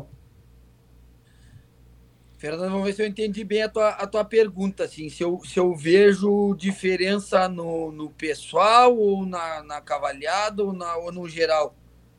Eu, eu, eu, da cavalhada eu queria falar depois, depois eu tenho tá. uma pergunta para te fazer. Tá. Mas assim, no, no, no, tu circula mais do que eu, ou tanto quanto eu, em núcleos, tu enxerga a diferença desse, desse convívio, que nem esse final de semana, eu estou falando porque eu estou muito emocionado com esse convívio do final de semana em Erval. Um clima amistoso de cavalo, se falou em cavalo, se viveu o cavalo, se viveu confraternização, se deu tempo de tomar uma cerveja, né, comer uma pizza lá, falar bobagem. É, é, eu, eu, queria puxar um pouco disso aí. Se tu não sente falta disso no, no meio. Sem, sem dúvidas, sem dúvidas, Fernando. É uma, uma grande, tem uma grande diferença e no, no, quando eu comecei a acompanhar o meu pai assim para hoje, eu acredito que, que o pessoal mais antigo fazia um, um grande esforço assim para para a gente foi criado dentro do núcleo de, de Bagé, né? A gente foi toda a minha geração, a turma é grandíssima, nem posso começar a falar que toda a nossa turma, porque é, é um monte de gente, filhos de criadores e quando, eu acho que quando a gente estava no colégio, época de esteio ali, que falava com os pais, olha, quinta, sexta do freio ali, segunda e terça da morfologia, não tem, não tem prova, porque 50% da aula não, não, tá, não vai estar tá em. Não vai estar tá na aula, então então, e só que nos criaram dentro dos núcleos, né? A gente foi criado muito dentro do núcleo com convívio assim amistoso e, e, e o pessoal vivendo o cavalo e conversando bem como aconteceu esse final de semana em Erval, né? E, e sem reclamação de, de julgamento, e sem, sem reclamação da associação, e sem pessoal muito mais preocupado em encontrar os amigos, trocar ideia de cavalo e da, e da da, e dali te garanto que dessas nossas conversas vamos tirar bastante proveito para frente como, como criadores, né? Como criadores. Mas eu sinto muita falta e, e, é, e é muito culpa nossa. A nossa nova geração, assim, tem. Acho que a gente tem uma coisa da comodidade, talvez. Deixa de. Deixa de. De, de fazer aquele esforço assim, é domingo, ah, vou deixar de estar em casa um, coisa e tal, e né, você não tem que levar as crianças para lá e tem que ficar cuidando. Mas, mas, esse é o lugar, mas esse é o lugar de filho de criolista, né? É tá no núcleo, não é? Pelo sem, menos. Sem dúvida. É, é, é, o, é o exemplo que a gente teve, né? Por que, que é tão apaixonado e gosta tanto? Por quê? Porque o nosso exemplo foi esse. Claro. Foi de viver isso, de, de vivenciar isso. Então, acho que a gente até me culpa um pouco a gente falha um, hoje nisso, mas, mas são. Mas acho que está voltando, Fernando. Passou um pouco, a, a, teve um período aí maior de uma. De uma de um, de, um, de um tempo que não era agradável, nem para gente que gosta muito, não estava sendo muito agradável de tu ir na, nas exposições. Nas, eu acho que o pessoal estava com, com os valores um pouco invertidos e não te dava gosto de tu estar tá na beira da cerca, tu tinha que estar tá te cuidando, porque havia uma pessoa te importunar ali com um assunto que tu não que tu não queria falar, e não é, e não é o que tu fala com teus amigos, né? Não é o que a gente fala. Não é o que a gente fala com os amigos, não é não é ficar reclamando de julgamento e nem, e nem ficar reclamando da, da associação. É, a gente, o que a gente fala é falar de cavalo. E, o cavalo é, é superior, né? o cavalo é, a gente não deixa de criar cavalo por uma ou por outra coisa, quem gosta de cavalo, né? A gente vê bastante gente deixando de criar, mas não gostava já. É, aquilo ali é só uma desculpa. Não, não gostava. É, e aí, aí deixa. Um dos, um dos motivos que eu aceitei fazer tá junto com esse rapaz aí é, é porque eu acredito que às vezes se a gente não ocupa um espaço na sociedade, alguém ocupa. E se pessoas como tu como Luiz Alberto, como José Moura, como Ramiro Moura, como. Eu vou cometer o pecado de não citar um monte de gente, como o Mário, Máriozinho, eh, não ocuparem espaço, talvez ocupem pessoas com, sem cerne e talvez a gente pague o preço. Então eu me atrevo a dizer, não tenho muito medo de, de, de falar sobre isso, que é muito importante esse espaço, Iloncio, que tu está oportunizando aí, para se falar de cavalo divergências sobre questões de, de, de gosto, eu acho extremamente saudáveis. Mas não divergências que as divergências políticas e pessoais tomem nosso espaço e nos impeçam de conviver como nós convivemos esse final de semana aí. E, por falar em cavalo, Leôncio, quer fazer uma pergunta aí? O Leôncio está cheio de vontade de fazer uma pergunta polêmica aí. Não, eu queria que a dona Maria do Carmo está dizendo que até as festas de aniversário eram no núcleo, Caco. Aí tá, ó. Aí tá, aí tá o exemplo. Era. É... É, já tinha me esquecido uma, várias. É. Nossos 15 anos foram no núcleo, pra, sabe, era sempre, sempre é o lugar de reunião das famílias. É, era o, Mas a, a, a, gente vê que. O tio Dado, então, assim, só cortando Desculpa. aí. O tio Dado aquele dia falou, quando ele assumiu o núcleo de Bagé, bem novo que ele falou e tal, a gente vendia a rifa no colégio, rapaz, pro núcleo de Bagé, pra presidência dele. Para arrecadar fundo.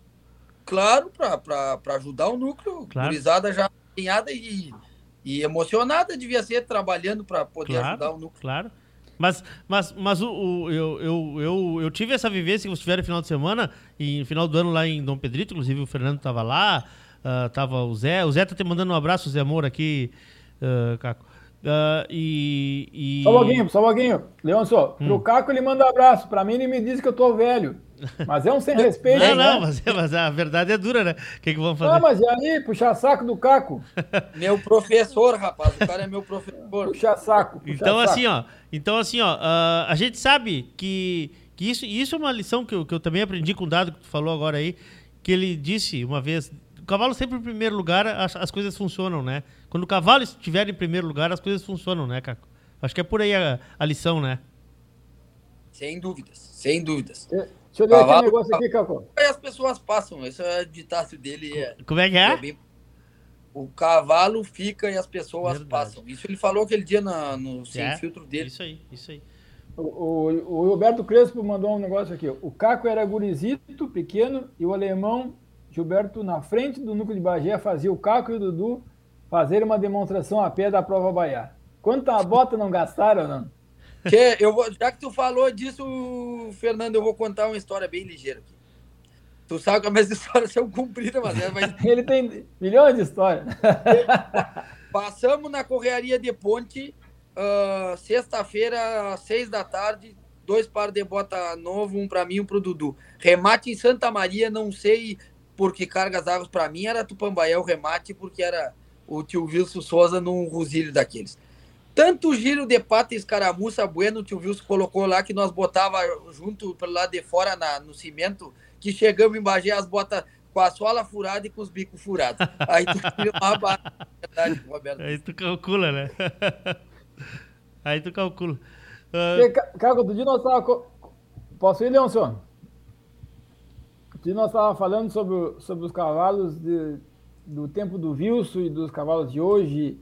É, e os montadores de antes e montadores de hoje. Eu, eu sou um aficionado por prova, sou, sou, sou, sou admirador de competidor, eu acho algo sobre-humano, sobre-humano. Hoje de tarde eu vim aqui na 290, eu estou em Rosário do Sul, e vi uma rádio ali de uma senhora, tomara que ela não esteja escutando, e ela dizendo que estava indignada como é que o Schumacher poderia correr naquela velocidade, como é que, que o Ayrton Senna fazia aquelas provas, que são absurdo, como é que uma pessoa se expõe e eu respondo para essa senhora que eu não sei quem é, porque ela não tem vida, o coração dela não bate. Né? Então eu sou um admirador de pessoas competidoras de alto nível, o cara que mais perde do que ganha, como vocês. Então eu queria te ouvir, te tem insistido nesse tema, né, Leôncio, sobre os cavalos do passado, né, que não é tão passado, e os cavalos de hoje. Tu sente diferença nesses cavalos e os treinadores antigos e os treinadores de hoje? Qual é a tua comparação sobre isso aí? Fernando, tu, tu é humilde, né? Todo, como todo campeão é humilde, né? Se tem um cara capaz de, de e, e, que tem isso formado e, e, é, consegue onde ele bota a mão uh, uh, ganha. Então e ganha competindo e aí ele ele se ele elas não adianta. Os, os campeões são humildes. É. O cara tem que aprender com eles. É, eu fiquei eu fiquei acho que durante esse final de semana de intervalo deve ter ficado umas seis horas três perguntando pro, pro Fernando e três pro Milton e mas muito mais, mais umas três pro Colares e é só indagando dessa gente lá.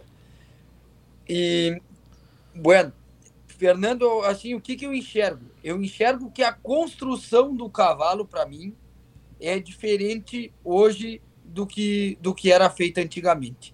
Uh, eu acredito que a cavalhada evoluiu funcionalmente, evoluiu muito funcionalmente e, e, o, e a parte dos ginetes talvez deu um pulo um pouco maior do que a, do que a perna, vamos dizer assim.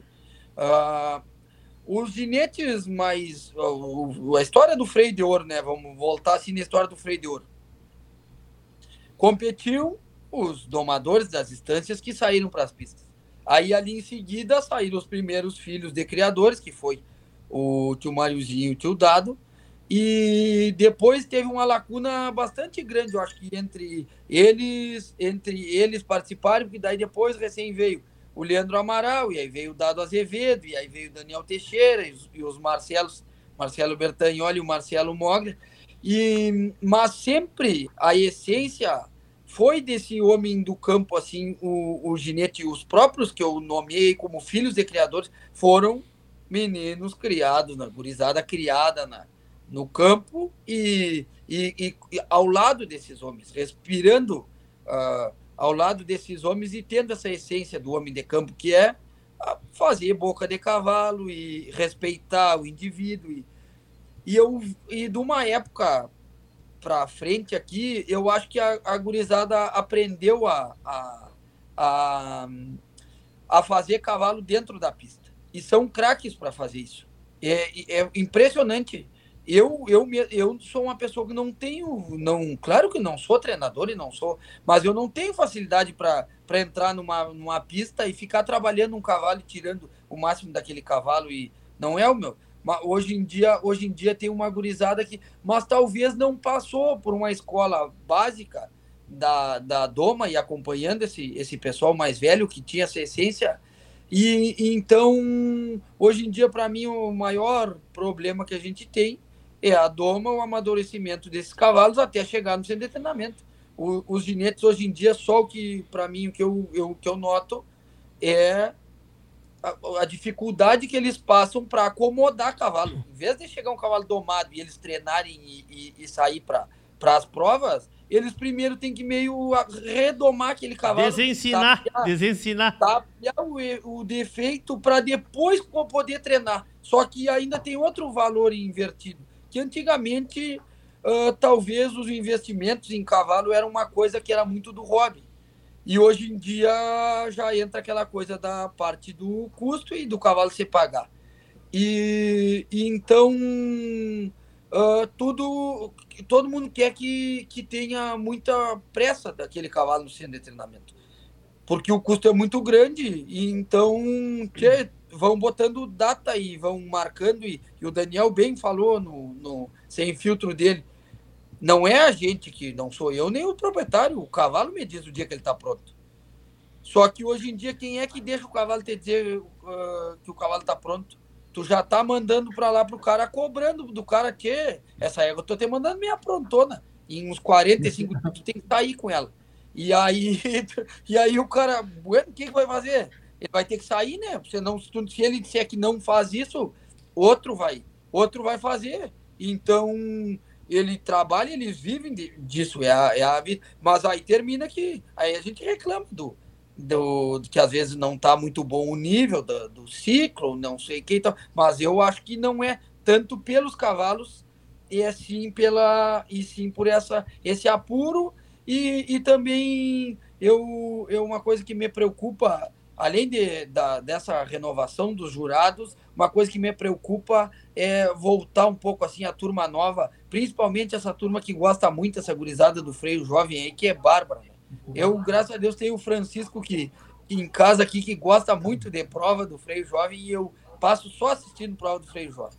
Quando estou dentro de casa, estou assistindo prova do freio jovem e, e, e, encantado com essa gurizada. E que essa gurizada dê volta um pouquinho, já são craques dentro da pista, e, e os pais e a turma encostem eles assim, gente do cavalo que tem a essência da boca de cavalo e tal, que para frente vão nos ajudar muito em, em nós termos um cavalo um cavalo muito longevo ainda e que só vai crescer mais.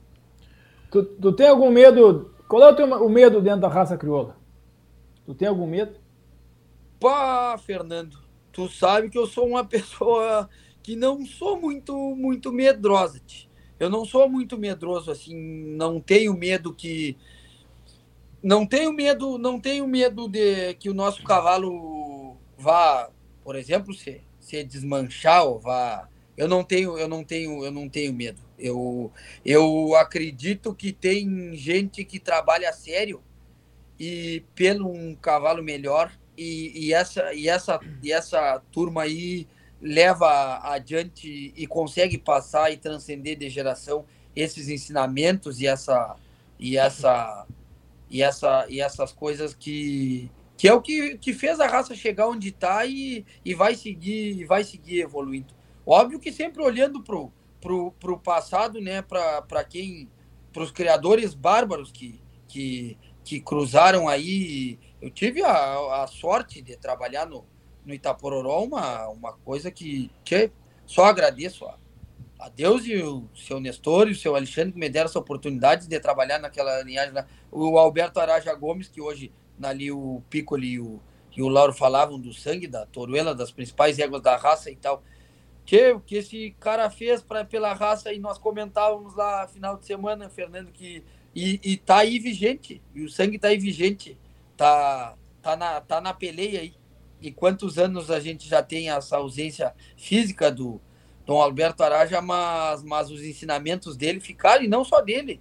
Felipe Martins, da La Invernada, Eduardo Bagester, que faleceu muito novo e, e podiam estar. Tá... O meu pai sempre dizia que o Felipe Martins, se fosse vivo hoje, ia ter cavalo da La Invernada correndo o freio de ouro, ia seguir ganhando as marcas como ganho, mas iam ter cavalos da La Invernada disputando o freio de ouro de igual para igual. Porque era um cara que era jegueiro, era do cavalo, era selecionador de cavalo, de cavalo bom. Caco, já que nós, já que tu tocaste direita Pororó, que eu acho que talvez tenha sido, eu acho que como uh, administrador pessoal, assim, talvez tenha sido teu teu primeiro grande grande grande feito, né? Tu ser contratado por essa cabanha tão tão importante assim. Uh, o que está acontecendo com as grandes cabanhas, Caco, que estão desaparecendo? Que, Leôncio, o é, que, que eu vou te dizer assim da. da é, muito passa por essa por essa por essa coisa da, da sucessão né a sucessão é uma coisa que não é fácil né uh, que eu não vou te, saber te dizer agora o número mas as empresas familiares olha, que terminam na segunda geração é altíssima e, e que duram até a, a, terceira e quarta e quinta geração são pouquíssimos. Isso é, é estatístico já, não é? Eu tenho uma, uma grata sorte e uma oportunidade de trabalhar hoje na GAP, que é um exemplo pra, nisso, né? A GAP, o doutor Eduardo, uma pessoa extremamente sábia e capaz, e um professor da vida e, e, e, e um exemplo.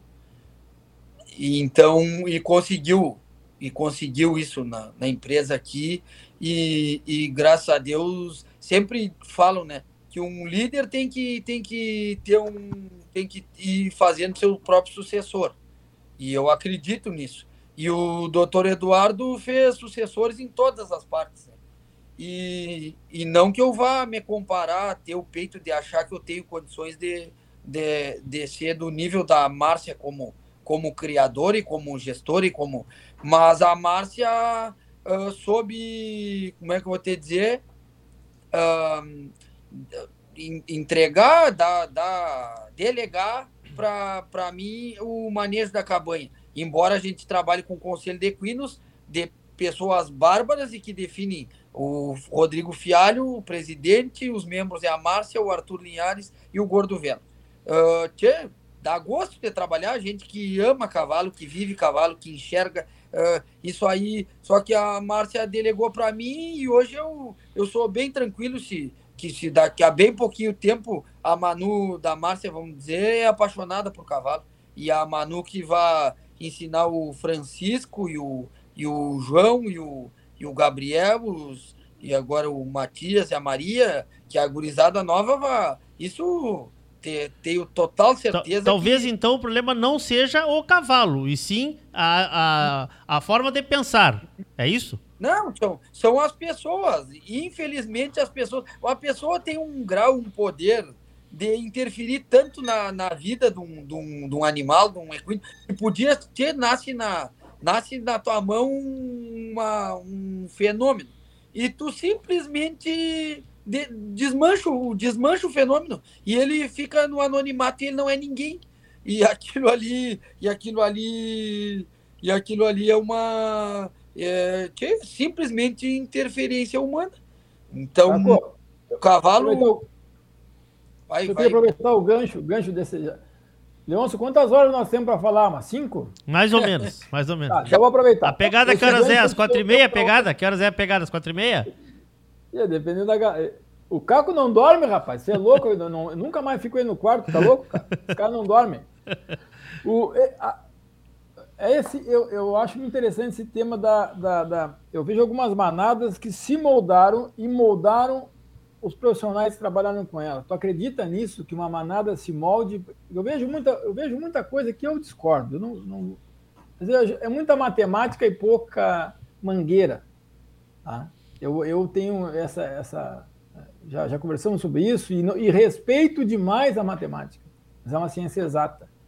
Né? A mangueira e o indivíduo que pega embuçá-lo por trilho na mangueira tem uma ação fundamental nisso aí. Tu enxerga isso ou tu acha que não, que a gente tem que simplesmente cruzar sobre, sobre eh, análise fria? O exemplo Engatei é... aí não, senão cai, cai o sinal, você achou ruim. Ah? Se, se não, achou não. ruim, a pergunta cai o sinal.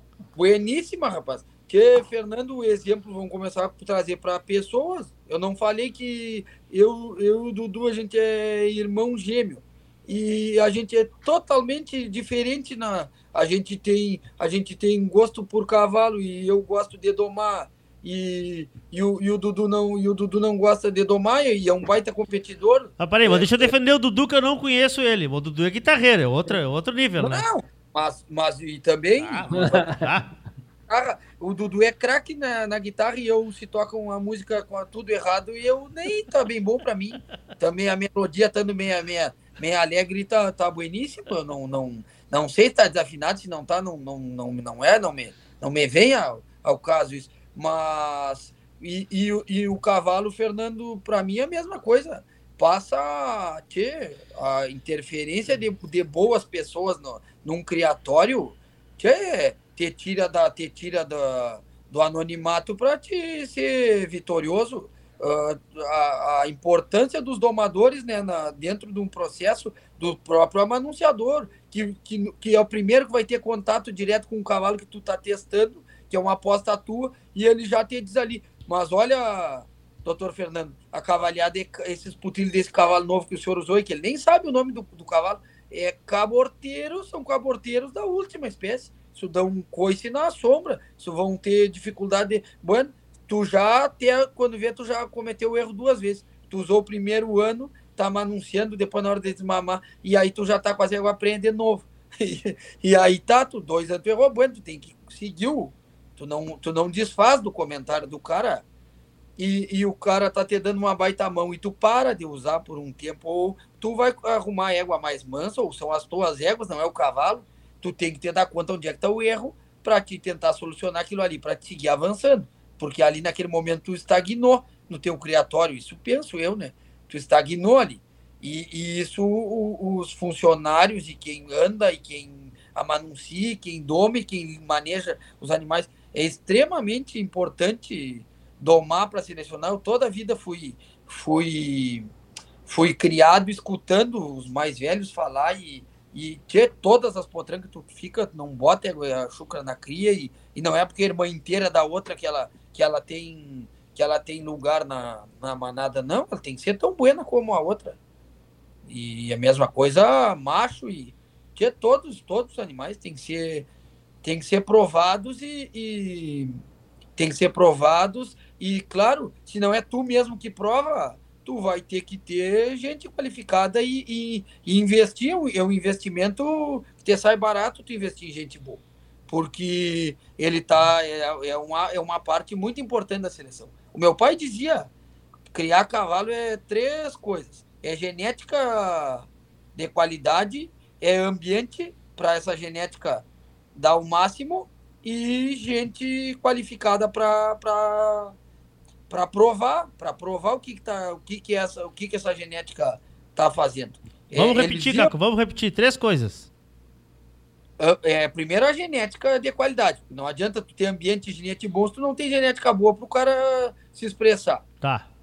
Aí ambiente que tem que dar as condições daquele cavalo se criar e ter uma boa estrutura para aguentar o esforço que é a nossa, a nossa prova. E o terceiro, uma mão de obra qualificada, que é quem vai medir essa, essa, essa qualidade genética e os teus, e os teus experimentos e, a, e te ajudar a avançar como, como, como criador? Caco, a gente tem perguntado aqui, uh, não lembro se nós perguntamos para o Daniel, perguntamos para o Daniel sim, perguntamos para o Dado, que foi o nosso primeiro uh, convidado de, dessa série, sobre a prova de Redomão de 21 dias. Você está falando muito em Doma. E, e obviamente que, que, que um cara de campo como tu és, tem que valorizar a Doma, como o Dado falou isso também, como o Daniel disse, tu, tu acabaste dizendo o que talvez o Daniel não tenha dito pela, por ser um cara muito. Uh, né? Que às vezes eles recebem um animal e tem que desensinar para ensinar de novo, né? Porque a, porque a doma não é, porque a base não é feita. Onde é que entra o redomão Sim. de 21 dias aí? Tinha o redomão de 21 dias, se tu souber usar ele, é bárbaro, né? Eu me, eu me criei vendo os dois opostos. Na, na Viragro, sobre responsabilidade do meu pai, não entrava nenhum bicho em prova de dom. E no, na Caneleira, ali no Tio Mariozinho, uh, 15 quilômetros, domava toda a geração. E nos dois lugares domavam todas as potrancas de dois anos. E, e tiravam o, o, a, vamos dizer, o raio, faziam o raio-x daquela geração ali rápido no, nos dois criatórios só usavam formas diferentes de domar. Se tu souber usar o redomão de 21 dias para dentro do teu criatório, sempre com aquela coisa, né? Respeitando a boca, uh, respeitando, às vezes, um cavalo que pode ser craque, tu tem que sentir, só que é mais tardio, tu não pode apertar e querer levar ele como, como um outro que, que se presta para aquilo ali, ou, ou não tem um, tá vendo? Não tem um futuro ali na, frente e tu tá dando um aperto nele de bastante e tu, que ele vai virar um cavalo de, de, de passeio, tu tá sabendo que vai ser um cavalo de passeio, aí tu vai no fundo dele. Mas tem que ter isso muito claro, tem que ter muito isso claro, evitar lesões, uh, evitar lesões, evitar manter a essência da boca daquele cavalo, não usar tudo que é tipo de ferramenta para tirar um bom resultado para a prova. O resultado não é para a prova. Eu sempre discuto isso e brigo. Eu, eu gosto de, de ver domador que tu te senta lá na arquibancada do freio ali quando faz o zigue-zague ali, o narrador do freio anuncia. Domador, fulano de tal. Ali tu, ali tu tem uma, ali tu tem um grau de avaliação bem importante sobre, sobre os domadores. Claro que a BCC fez um trabalho muito bom em valorizar a doma de ouro é uma soma, né, do redomão com o freio. Ali tu começa também a dar uma a dar uma, uma valorizada e, e a importância que há em frenada e essa sovada de freio nos cavalos e, e entregar esse cavalo maduro e com uma boca e bom da boca com uma essência de, de, de, da doma, né?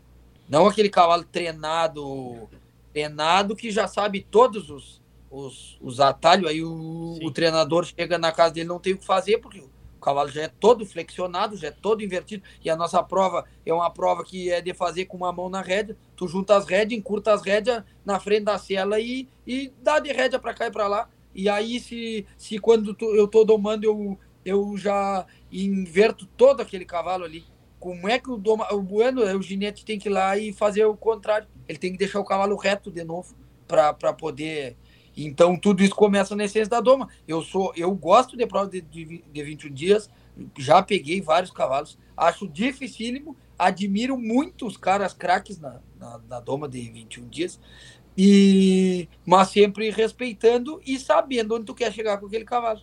Tu tem que saber o que que tu quer do teu criatório para te não é uma coisa do momento ali para, ah, eu quero ir lá ganhar aquele carro, bueno, vamos ganhar aquele carro, mas a gente sabe que nós podemos estar tá botando tudo fora.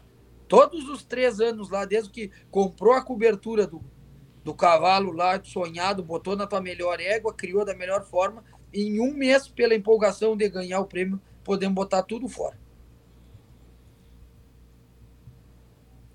Eu, eu tô parando porque eu tô notando aqui, cara, essa aula, cara. O, Ai, o, o Gonzalez tá em êxtase, rapaz. Eu nunca tinha visto. Eu paro. O Gonzalez tá em êxtase. O Gonzalez tá em êxtase. Só tem uma coisa aqui, ó. Só tem uma coisa aqui, ó. Nós tomamos meia hora do caco antes, então nós vamos até às 10 horas, tá? Temos 14 minutos ainda. Tá bueno?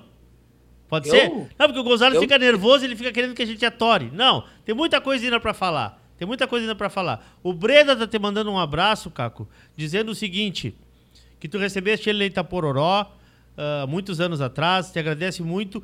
E Gonzales me chama muito a atenção o trânsito que. O que tem de gente aqui falando. Da, uh, o trânsito que o Caco tem.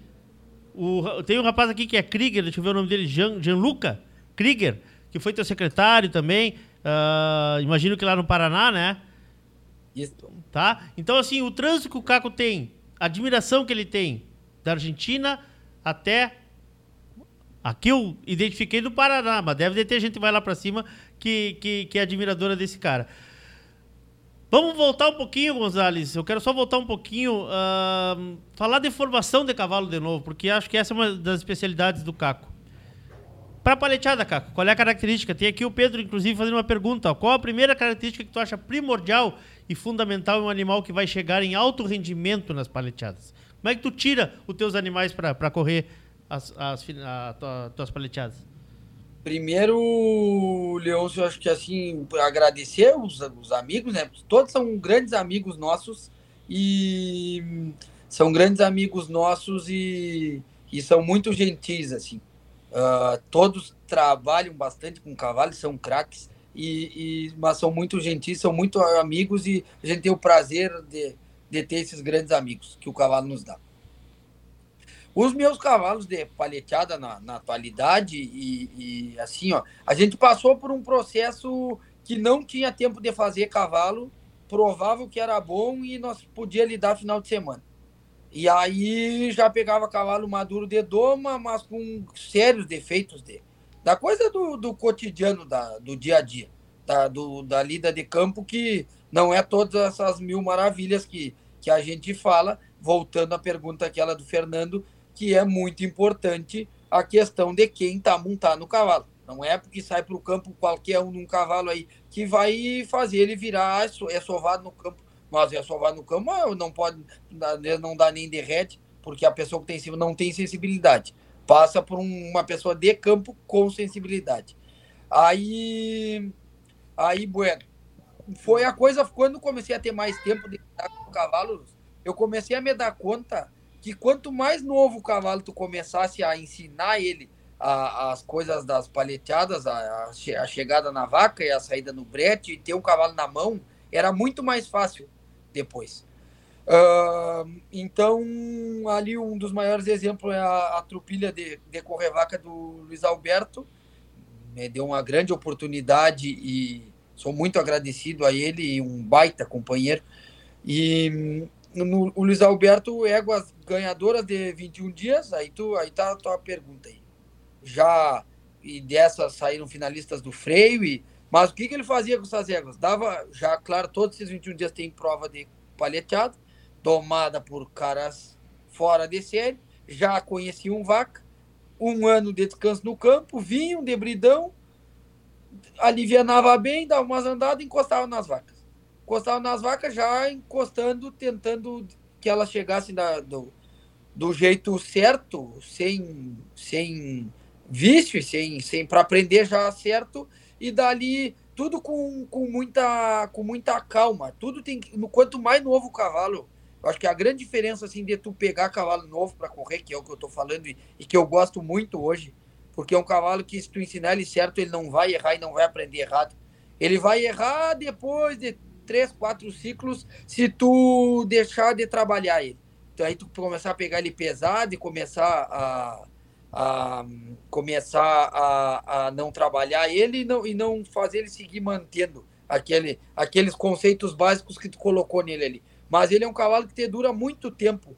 Se tu levar ele na, em banho-maria, eu digo assim, não precisa correr, e a gente, eu sei disso porque eu errei muito, uh, de treinar muito, de treinar muito, de treinar muito, e, e, e hoje em dia pega um cavalo bom, já sinto que aquele cavalo é bom, às vezes na primeira montada, e eu não sei se eu vou ter a segunda oportunidade de montar naquele cavalo.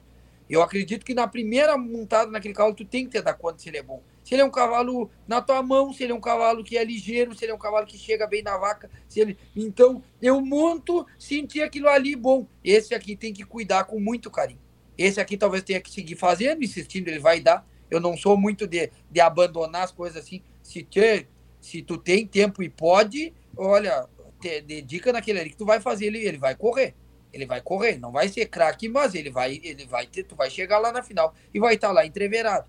Mas, mas hoje eu tento muito mais captar os craques assim, de montar uma vez e eu já me dar conta, porque eu não sei se eu, se eu vou montar de novo naquele cavalo. Tanto aqui na instância, como lá no Luiz Alberto, lá na Caneleira, no Mário, uh, lá na Tala, no Dudu.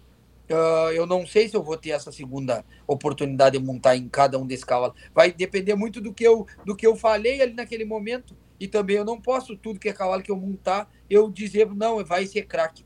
Claro. E, e, e virar nada depois, bueno. Claro. Também não tem fundamento, né? Então, pra, até para concentrar esforços em cavalos bons. Então, eu, eu tento muito hoje pegar cavalos novos, sentir o que eles são, e daí, se ele tu vê que é bom, só cuida dele uh, dá boa condição alimentar, bem liviano, trabalha, encosta nas vacas, corre pouco e vai deixando ele conhecer, ele vai sentindo ele. Vai sentindo ele que ele, que ele vai te dar bastante alegria. Como é. Não, responder como... a. a, Ei, Caco. A, acho que é por E o, o Lúcio Fontoura aqui, nós somos internacional, cara. Lúcio Antônio está em Fortaleza, mandando um abraço. Que ciúmes dele, né? Fortaleza é no exterior, né? É. é, né? é, é o André Rosa também hoje me disse que, que, tá, que me mandou um abraço, boa sorte no programa da, da Bahia. Eu digo, ah, mas por isso não consegui falar com ele no aniversário dele. É. Ele estava nós no Erval e ele na Bahia. É no exterior, eles estão no exterior. É, no exterior. Bahia, Fortaleza é exterior para nós. Tchê, vamos começar a encaminhar aqui, ó. Vamos começar a encaminhar, ah, Fernando. Ah, deixa eu falar, Léo. Fale, tu fala tu aí. Falar, cara. Fala tu aí, fala tu. cara. E, Caco, tá, vocês são os craques das paleteadas, Tulis Roberto, a estrela galáctica de Uruguaiana lá, mas tudo bem. E para quem está começando, o cara, olha, eu, eu, gosto da modalidade paleteada, eu estou começando, o, qual é o caminho? O caminho, o primeiro caminho é, é se, se cercar de, de pessoas de pessoas boas que já têm uma experiência no, no, no meio e que, e que vão te facilitar muito vão te facilitar muito tu chegar onde tu quer, onde tu quer chegar. Hoje em dia tem diversos centros de treinamentos específicos para que atende muita gente de paleteado, muita, muita gente mesmo. E, e, é um. Gostaria de parabenizar todos aí. A, a gurizada vai, se tá vendo, vai se sentir, vai sentir com o chapéu, que o chapéu é para eles. Uh, o crescimento da nossa prova se dá muito devido a se dá muito devido a esses profissionais que se dedicam hoje a esse segmento da, da, da paleteada. Então, eu acredito que tu vai ter, tu vai ter, ter cercado de, de, uma pessoa com experiência no meio, uh, ele vai te indicar que tu vá atrás de um cavalo, de um cavalo bom. Primeira coisa que tu tem que ter um, vai ter que ter um cavalo bom, um cavalo meio professor. Tu não vai começar fazendo um cavalo igual eu estava falando ali. Tu não vai, tu precisa de um cavalo que te ajude, que te ensine e de um, e de um companheiro bom, e de um companheiro bom que esse cara do centro de treinamento geralmente vai ser o teu companheiro. Que é, que é uma das coisas assim que é, que é muito importante, um amigo, uma. A, a pessoa tem que ter uma afinidade tão grande com a, com a, com a tua dupla de paleteada que é. que tem que chegar ao ponto de não ter que de não precisar falar, de, de tu olhar e tu saber qual é a senha que ele tá te passando. É, então depende muito de, uma dupla tu depende também muito de uma dupla. Então tu vai ter cercado de pessoas boas, de um cavalo bom e de uma dupla uh, que, que tem o mesmo princípio que tu, a mesma essência, que tem muita afinidade, porque é uma que é um, é um, é um brinquedo, é um esporte de, de afinidade que faz amizade e, e depois de, de sentir aquela pressão da vaca na, na, sentir a pressão da vaca na perna é um, é uma, é um vício, é um troço, uma, é uma picada braba de um, de um veneno brabíssimo. Dá uma olhada na tela aí, Caco. Eu, eu tô vendo, tô vendo que, que, é, que é confete. Que é confete. Quem é? A dona, a dona Maria do Carmo Loureiro de Souza, a dona Cacá, para os que conhecem ela. Uh, a mãe, é, a gente é de só voltando um pouco assim, a minha parte da coisa de domar, de gostar de domar, vem do meu avô materno.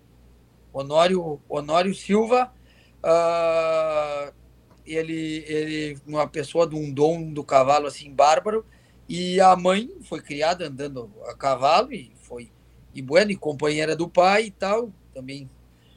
E numa, quando o pai alguma viagem pela associação, nós lá pela Tala, fazia pouco nós tínhamos mudado para lá, nós saímos camperiar lá com a a mãe nos meio nos dando uma cuidada e tal.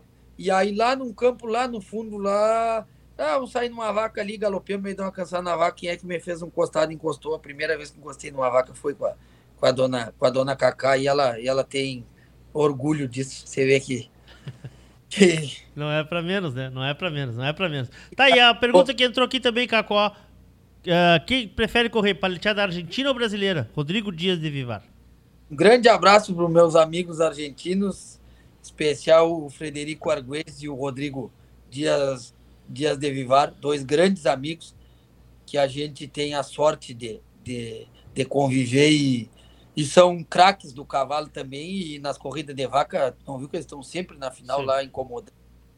E então, que é assim, ó tudo vai daquela, daquela coisa da. Eu sou apaixonado pelas duas paleteadas. Eu sou apaixonado pelas duas paleteadas. Eu acredito que a paleteada argentina tem um grau de dificuldade, mesma dificuldade de que tu correr o freio de ouro. Essa é a maior diferença entre a paleteada brasileira e a argentina. A paleteada brasileira ainda tu consegue correr sendo amador, tu consegue ainda ser competitivo tu vai ter os cavalos no centro de treinamento, tu vai, tu vai treinar bastante, como tem que treinar bastante, mas pode passar talvez outra pessoa pela, pela, pelo teu cavalo, é como um, um freio do proprietário. Olha o nível de prova que o proprietário faz, que eu sou fã do bueno, Fernando é, é aí o craque e, e, e, eu sou fã do, do pessoal que consegue correr e correr em alto nível e só que tu consegue ter o cavalo no centro de treinamento, alguém trabalhando por ti, e tu consegue lá correr e ser competitivo e fazer uma boa atuação. Na nossa paleteada acontece isso. Acontece isso. E já na paleteada argentina, isso separa muito distante. separa muito, muito distante, pois é de um grau técnico, que é a mesma coisa que tu, só tu sendo muito craque e, e, um cavalo muito, uh, um cavalo diferenciado de temperamento e de habilidade e tal, para te chegar lá e no, montar na, na égua para correr a final do freio lá. Então é uma, é, é, eu, eu vou, eu sou apaixonado pelas duas corridas. O que eu acho a dificuldade é, é quem monta. Hoje em dia o amador não consegue ser competitivo na, na Argentina e, e aqui e aqui e aqui tu consegue ainda ser competitivo. Ô Caco, tá certo xingar a dupla de paleteada quando o cara erra? Que não não não é o não é o certo, mas ele tem que mas ele tem que ter brilho e não gostar de errar. O teu viu, viu Zé Moura? Hã? Viu porque viu Zé Moura porque a gente não corre bem? O cara, ele só xinga o cara, Caco. Ele não dá ah, oportunidade é? do cara se, se, achar, ele só xinga. Aliás, por que, que tu não corre? Por que, que tu não corre a paleteada, Gonzalez? Não corri, irmão. Eu, esse eu não vou correr. Ah, viu? Não, é que, é, é, que não foi dito ainda aqui. Série C. Viu, viu, Zé Moura? Olha aí, Caco, não, não incentiva o cara a xingar o colega, ah. ele só xinga o cara. Não, não, não. só, só o, o, o, companheiro tem que ter aquilo na cabeça, né? Não precisa a gente estar tá dizendo nada pro companheiro, o companheiro tem que saber o que, que ele tem que fazer e, e, ter, e ter vontade de não errar. É porque tu nunca correu com o Zé Moura, porque tu não consegue pensar o que ele tá pensando, ele já larga... Não, mas isso é questão de, afin, de afinidade, de, de, é.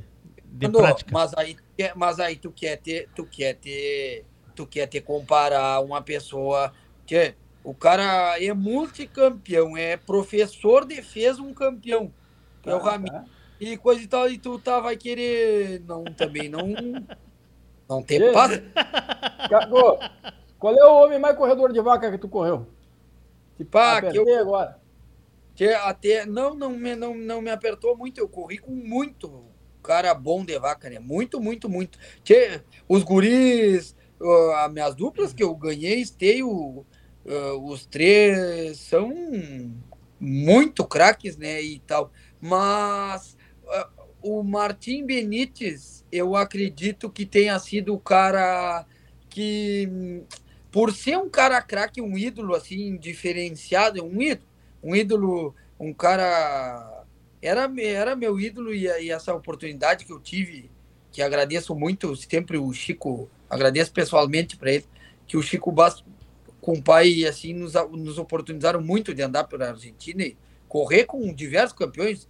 Corri já valendo com o Matias Pierella, uh, atual campeão nacional, com o Fernando Pinasco, que é tetracampeão nacional, só que com, com o Martim Benítez, por ser um ídolo que eu tinha, assim, de infância e, e, e um cara com uma essência diferente, assim, e com conhecimento dentro da... Sabe o que que tu é? Tu não conseguir correr uma vaca no treino e, e ele te dizer, não, não, tá largando bem e tu tá, tu tá, tua égua tá boa, tu vai chegar lá e nós vamos correr todas as vacas assim, e ter, e ter deixar, e conseguir ter tranquilizar num, num fracasso teu, assim, uma, uma pessoa extremamente diferenciada e de uma habilidade ímpar, né? Uma habilidade ímpar. Esse, esse para mim foi, foi uma das grandes satisfações que eu tive, assim, na, na, na vida, foi correr com, com o Martim Benítez. Perfeito, tá com o microfone fechado. Caco, nós precisamos ir embora, Caco. Nós precisamos ir embora. Um, vocês que sabem. Tem que começar a te agradecer já aí, agradecer um monte de gente que que que está interagindo com a gente aqui, tá? Um, começar a nombrar alguém aqui, depois tu vai vendo no teu WhatsApp aí, Gonzalez, me ajuda, tá? Uh, Dona Maria do Carmo, Marlon, o Breda, o Adriano Panassolo, Vinícius Roncaglio, abraço Vinícius, Rodrigo Dias de Vivar, obrigado pela participação, Douglas, Felipe Silva, Rafael Nascimento, Gianluca Krieger, Leandro Amaral, João Ricardo Souza. Abraço para vocês também aí. A turma da Procedência Business. treinei uma semana inteira para falar esse nome. Business. Business. Pablo Rodrigues. Hã? Não sei se está certo ainda. É, não sabemos, mas eu treinei igual. Né? Geraldo Paiva, Cláudio Renato Ribeiro, uh, Pedro Signoretti, amigo Lúcio da Cabanha Tuneira. Pessoal da Financeiro Capital, forte abraço também. Rafa Caetano, Ramiro Moura, olha aí, ó, uma aula, diz o Ramiro. Abraço, guri. Abraço. Gonzales, o que, que nós vamos dizer para esse homem, Gonzales? Faltou Obrigado. um monte, como sempre, falta um monte de coisa, né? Porque nós somos tão incompetentes bem. que nós não conseguimos Nossa. perguntar o que tem que perguntar, né? Isso é. Tem que dizer obri- obrigado. A palavra é a única que tem que dizer pro cara. Né? E ama- quem não assistiu, eu amanhã vou assistir e vou revisar conceitos e agradecer a oportunidade de convívio com uma pessoa como ele. Então é isso Eu aí. que, eu que tenho que agradecer, Ti. eu que tenho que agradecer a oportunidade e, e para que ver como, como o tempo é. Não é que vocês não. Vocês, pá, foi. Fiquei muito agradecido, assim, surpreso, nem imaginava com várias perguntas que vieram. E só que a gente não consegue é, é pouco tempo para o nosso, o nosso, nosso meio de vida, o nosso o ciclo é longo porque tem muita coisa no meio e, e- e muita conversa e muita troca de, de ideia e de experiências. O, se eu, o Fernando e o tio Marcelo Marçal, nós estava quase combinando de, ir, de amanhã eu ia a Rosário para Continuar conversando. para seguir falando que nós não- passamos três dias inteiros falando É de cavalo, verdade. Terminar de falar e nós estava amanhã se eu se eu pudesse, se eu não tivesse compromisso aqui, eu ia ir, eu ia ir a Rosário jantar com eles para para para conversar de cavalo que nós passamos três dias seguidos falando. Não é que nós nós falamos uma hora e saímos a, pra- três dias inteiros falando de cavalo. E eu, eu ainda nós ia chamar o Frederico ali no meio do, do caminho ali em Dom Pedrito ali nós ia Ah, Caco, eu tenho só uma pergunta pra te fazer, Caco. O que será, que língua será que fala aquele líquido que tá dentro daquele copo com guardanapo ali hoje? do, do rapaz, nosso colega. É. Tchê, Deixa eu ver Ah, essa cascavel aí. É, Eu não, eu só vou resumir para vocês. Não sei quem sou eu. Ah. Quem serviu aqui foi o seu Marcelo Marçal, tá? Ele fez uma tábua de fios para mim. E me- dá dá para ler aqui? E o escocês? A Fern... É? Dá para ler? Ah, chequei a categoria, chequei a tá categoria. tomando a vida dos paleteadores aí, ele, ele descobriu que, que, Que é pra bom. correr vaca tem que tomar. Sabe que eu tomei barbaridade, litros de Defernei, nunca aprendi a correr. Caco, pra gente é parte encerrar, pra gente encerrar, Gonzalez, pra gente encerrar. Caco, Muito obrigado, Cacó. Muito obrigado. Cacó. Não tem o que falar, cara. uma, Sou teu fã. uma última mensagem pra essa turma, pra essa gurizada que te assiste, que são teus fãs aí, principalmente. Uma, uma mensagem do porquê, do porquê amar o cavalo. Tchê, Leôncio, é... é é, talvez seria fácil para mim, mas, mas eu acho que é, é muito difícil passar assim o que vem tão, tão de dentro que, que é o que é o meu, vamos dizer assim, o meu é uma realização talvez pessoal ah, ter essa vida que a gente tem hoje de de, de poder viver no campo e, e, e viver cavalo diariamente e ter tantas amizades do meio do, do cavalo, ah, eu, eu gostaria de dizer assim para os mais novos que vale a pena. Vale a pena todos os esforços, cada, cada sonho, cada, cada esforço que a gente faz, cada, cada hora que tu, que tu te dedica ali, vale muito a pena, vale muito a pena mesmo. Vale a pena querer e buscar ser do, ser do meio do cavalo e ter, e ter essa, essa vida. E tenho muitos sonhos, né? Tenho muitos, muitos e muitos sonhos ainda para se concretizar no meio do, no meio do cavalo. Estou longe, longe, longe de alcançar, de alcançar o meu, o meu, os meus sonhos ainda, se Deus quiser, Deus me dê saúde e, e que eu possa ainda ah, conseguir, conseguir realizar todos os meus sonhos com o cavalo. Com certeza vai conseguir. Um deles vai ser voltar aqui, que eu sei que tu gosta de estar aqui com a gente, porque a gente, acima de tudo, a gente é amigo e tive o prazer aí de fazer esse cara, meu amigo aí nesse tempo do cavalo. Obrigado, Caco, por tudo mesmo. Obrigado mesmo, de coração. Parabéns aí pelo pai de família que tu te tornaste, pelo homem que tu te tornaste aí e por essa referência do cavalo crioulo. Parabéns, meu amigo. Muito obrigado, Leôncio. Muito obrigado, Fernando. O Fernando também sabe da, da, da admiração que eu tenho, o carinho que tenho por ele e, e, e é, um, é um ídolo para mim. Uh, tu, Leôncio, essa nossa, essa nossa amizade, essa, parece que vamos ter criado e jogamos bola na, na rua junto. Tem uma, tem uma afinidade bárbara aí e, e, o cavalo que nos, que nos proporcionou essa grande amizade. Então, só tenho a agradecer a vocês e, e, bueno, e que por muitos e muitos anos aí nós possa estar convivendo e falando em cavalo e Com só certeza. isso que a gente tem a agradecer. Com certeza. Obrigado, meu amigo. Gonzales, abraço do seu Marçal aí. Obrigado também mais uma vez. Obrigado, Leonson. Eu queria te dizer, Leonson, que a tua importância na comunidade, Leonson. Enquanto houverem pessoas que oportunizem indivíduos como esse rapazinho aí falar, não acredito em briga. Não acredito em guerra. A gente tem que aprender a conversar. Né? E, e, e somente se os bons falarem, os ruins, ou não digo os ruins, mas talvez os, os do não momento bons vão se calar. Parabéns, Caco. Parabéns, Leôncio. Obrigado, Gonzalo. Obrigado, Caco. A gente volta terça-feira que vem. Este programa estará disponível nas plataformas de áudio da RadioSul.net, no Spotify, no teu agregador favorito de podcasts a partir de amanhã de manhã. E aqui no nosso YouTube fica, né? Esse e todos os programas da série estão ali à disposição no canal do YouTube da RadioSul.net. Obrigado, Caco. Obrigado, Gonzales. A gente volta terça-feira. Oi? Queria só avisar com o Caco. Caco, montei no, filho do, montei no filho do posteiro hoje no Cantagajo. Tá? Ah. Um abraço pra ti, depois te conto. Chora, meu amigo. Abraço, Guris. Obrigado, obrigado, Gonzales. Obrigado a todos que nos acompanharam. Muito obrigado pela companhia de vocês. Muito obrigado pela parceria, pela fidelidade. O programa Cavalo Crono Debate, mais uma vez, uh, estamos de alma lavada, porque trouxemos para vocês dois momentos muito importantes.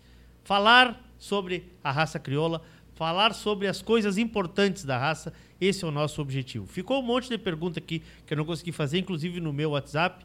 Eu sempre peço que as pessoas uh, usem as plataformas aí, porque fica mais fácil da gente coordenar. Ficou um monte de, de pergunta para trás, eu peço desculpa realmente, mas a gente acaba aqui uh, também vivendo um pouco, né? Entrando um pouco para dentro do programa, que uh, acima de tudo nós temos grandes amigos na raça, e esse aí foi um exemplo, que é o Caco, que é um cara querido por, por mim, pelo Gonzales aí e por tantos outros aí, a gente vê o movimento de todos. Muito obrigado pela companhia de vocês, muito obrigado pela parceria, pela fidelidade.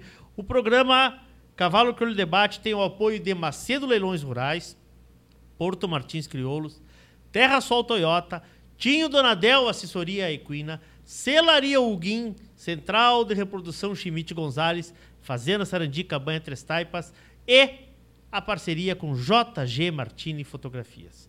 Um beijo no coração de todos. Queiram bem, não custa nada. Boa noite, até terça-feira que vem, se Deus quiser e Ele há de querer.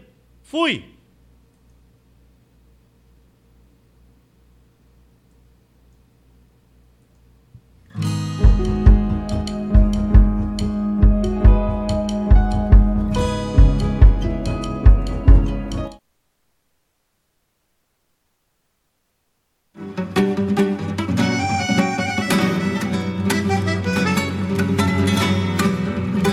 Radiosul.net apresentou o programa Cavalo Crioulo em Debate.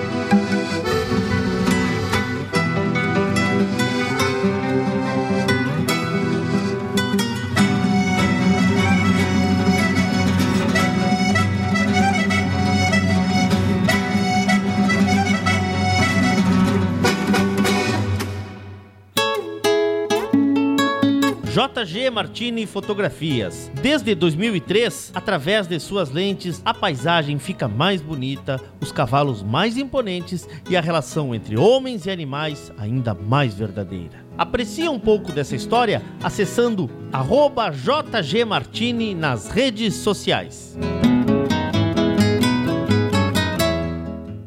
Quarta edição, remate virtual Potros e Potrancas, Porto Martins Crioulos. Dia 16 de fevereiro, quarta-feira, às 8 e meia da noite. Genética de JLS Hermoso e Buenaço da Maior. Oferta de potros e potrancas, éguas prens e paridas. Realização Gonçalo Silva e Camargo Agronegócios. Apoio Brufort, Suprema Agrosaca e Cicobi Credicaru. Quarta edição do remate virtual Potros e Potrancas, Porto Martins Crioulos. Nesta quarta, às oito e meia da noite.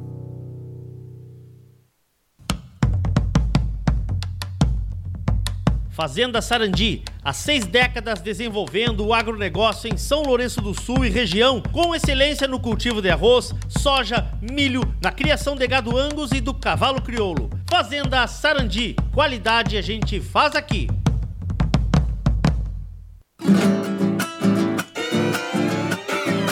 Macedo Leilões Rurais. Há cinco anos no mercado, uma opção para quem quer vender ou comprar animais da raça crioula, gado de corte e genética bovina. Toda a estrutura e suporte comercial para o teu remate, com agilidade e eficiência. Macedo Leilões Rurais. Lugar de bons negócios.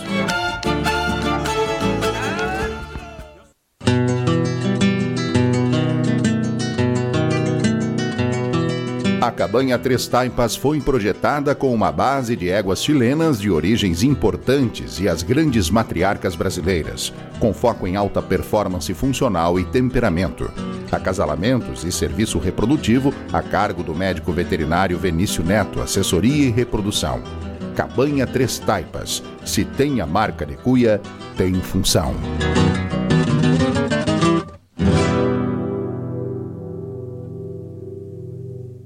Oferta na Terração em Caxias e Bento. Novo Toyota Corolla Sedan XEI 2023 com taxa 0%. Entrada de 70% mais 12 parcelas fixas com taxa 0% e 5 anos de garantia. Consulte condições em terrasoltoyota.com.br. Juntos salvamos vidas. Central de Reprodução Schmidt Gonzalez. Na vanguarda dos serviços de biotecnologia da reprodução há mais de 10 anos. Congelamento de sêmen e embriões. Transferência de embriões. Sexagem. Habilitação para exportação de material genético. E o que há de mais moderno na área da reprodução de equinos. Acompanhe nosso Instagram. Central Underline Schmidt Gonzalez. Central de Reprodução Schmidt Gonzalez.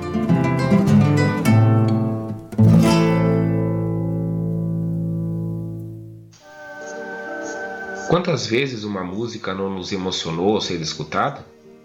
Quantas vezes uma música não nos levou a pensar sobre coisas importantes da vida ou até mesmo a tomar alguma atitude para mudar a realidade? Quantas músicas já não se tornaram hinos, cantadas coletivamente nos momentos em que mudanças se faziam necessárias? A música é a expressão da alma de um povo e por isso nos fala tão lá no fundo.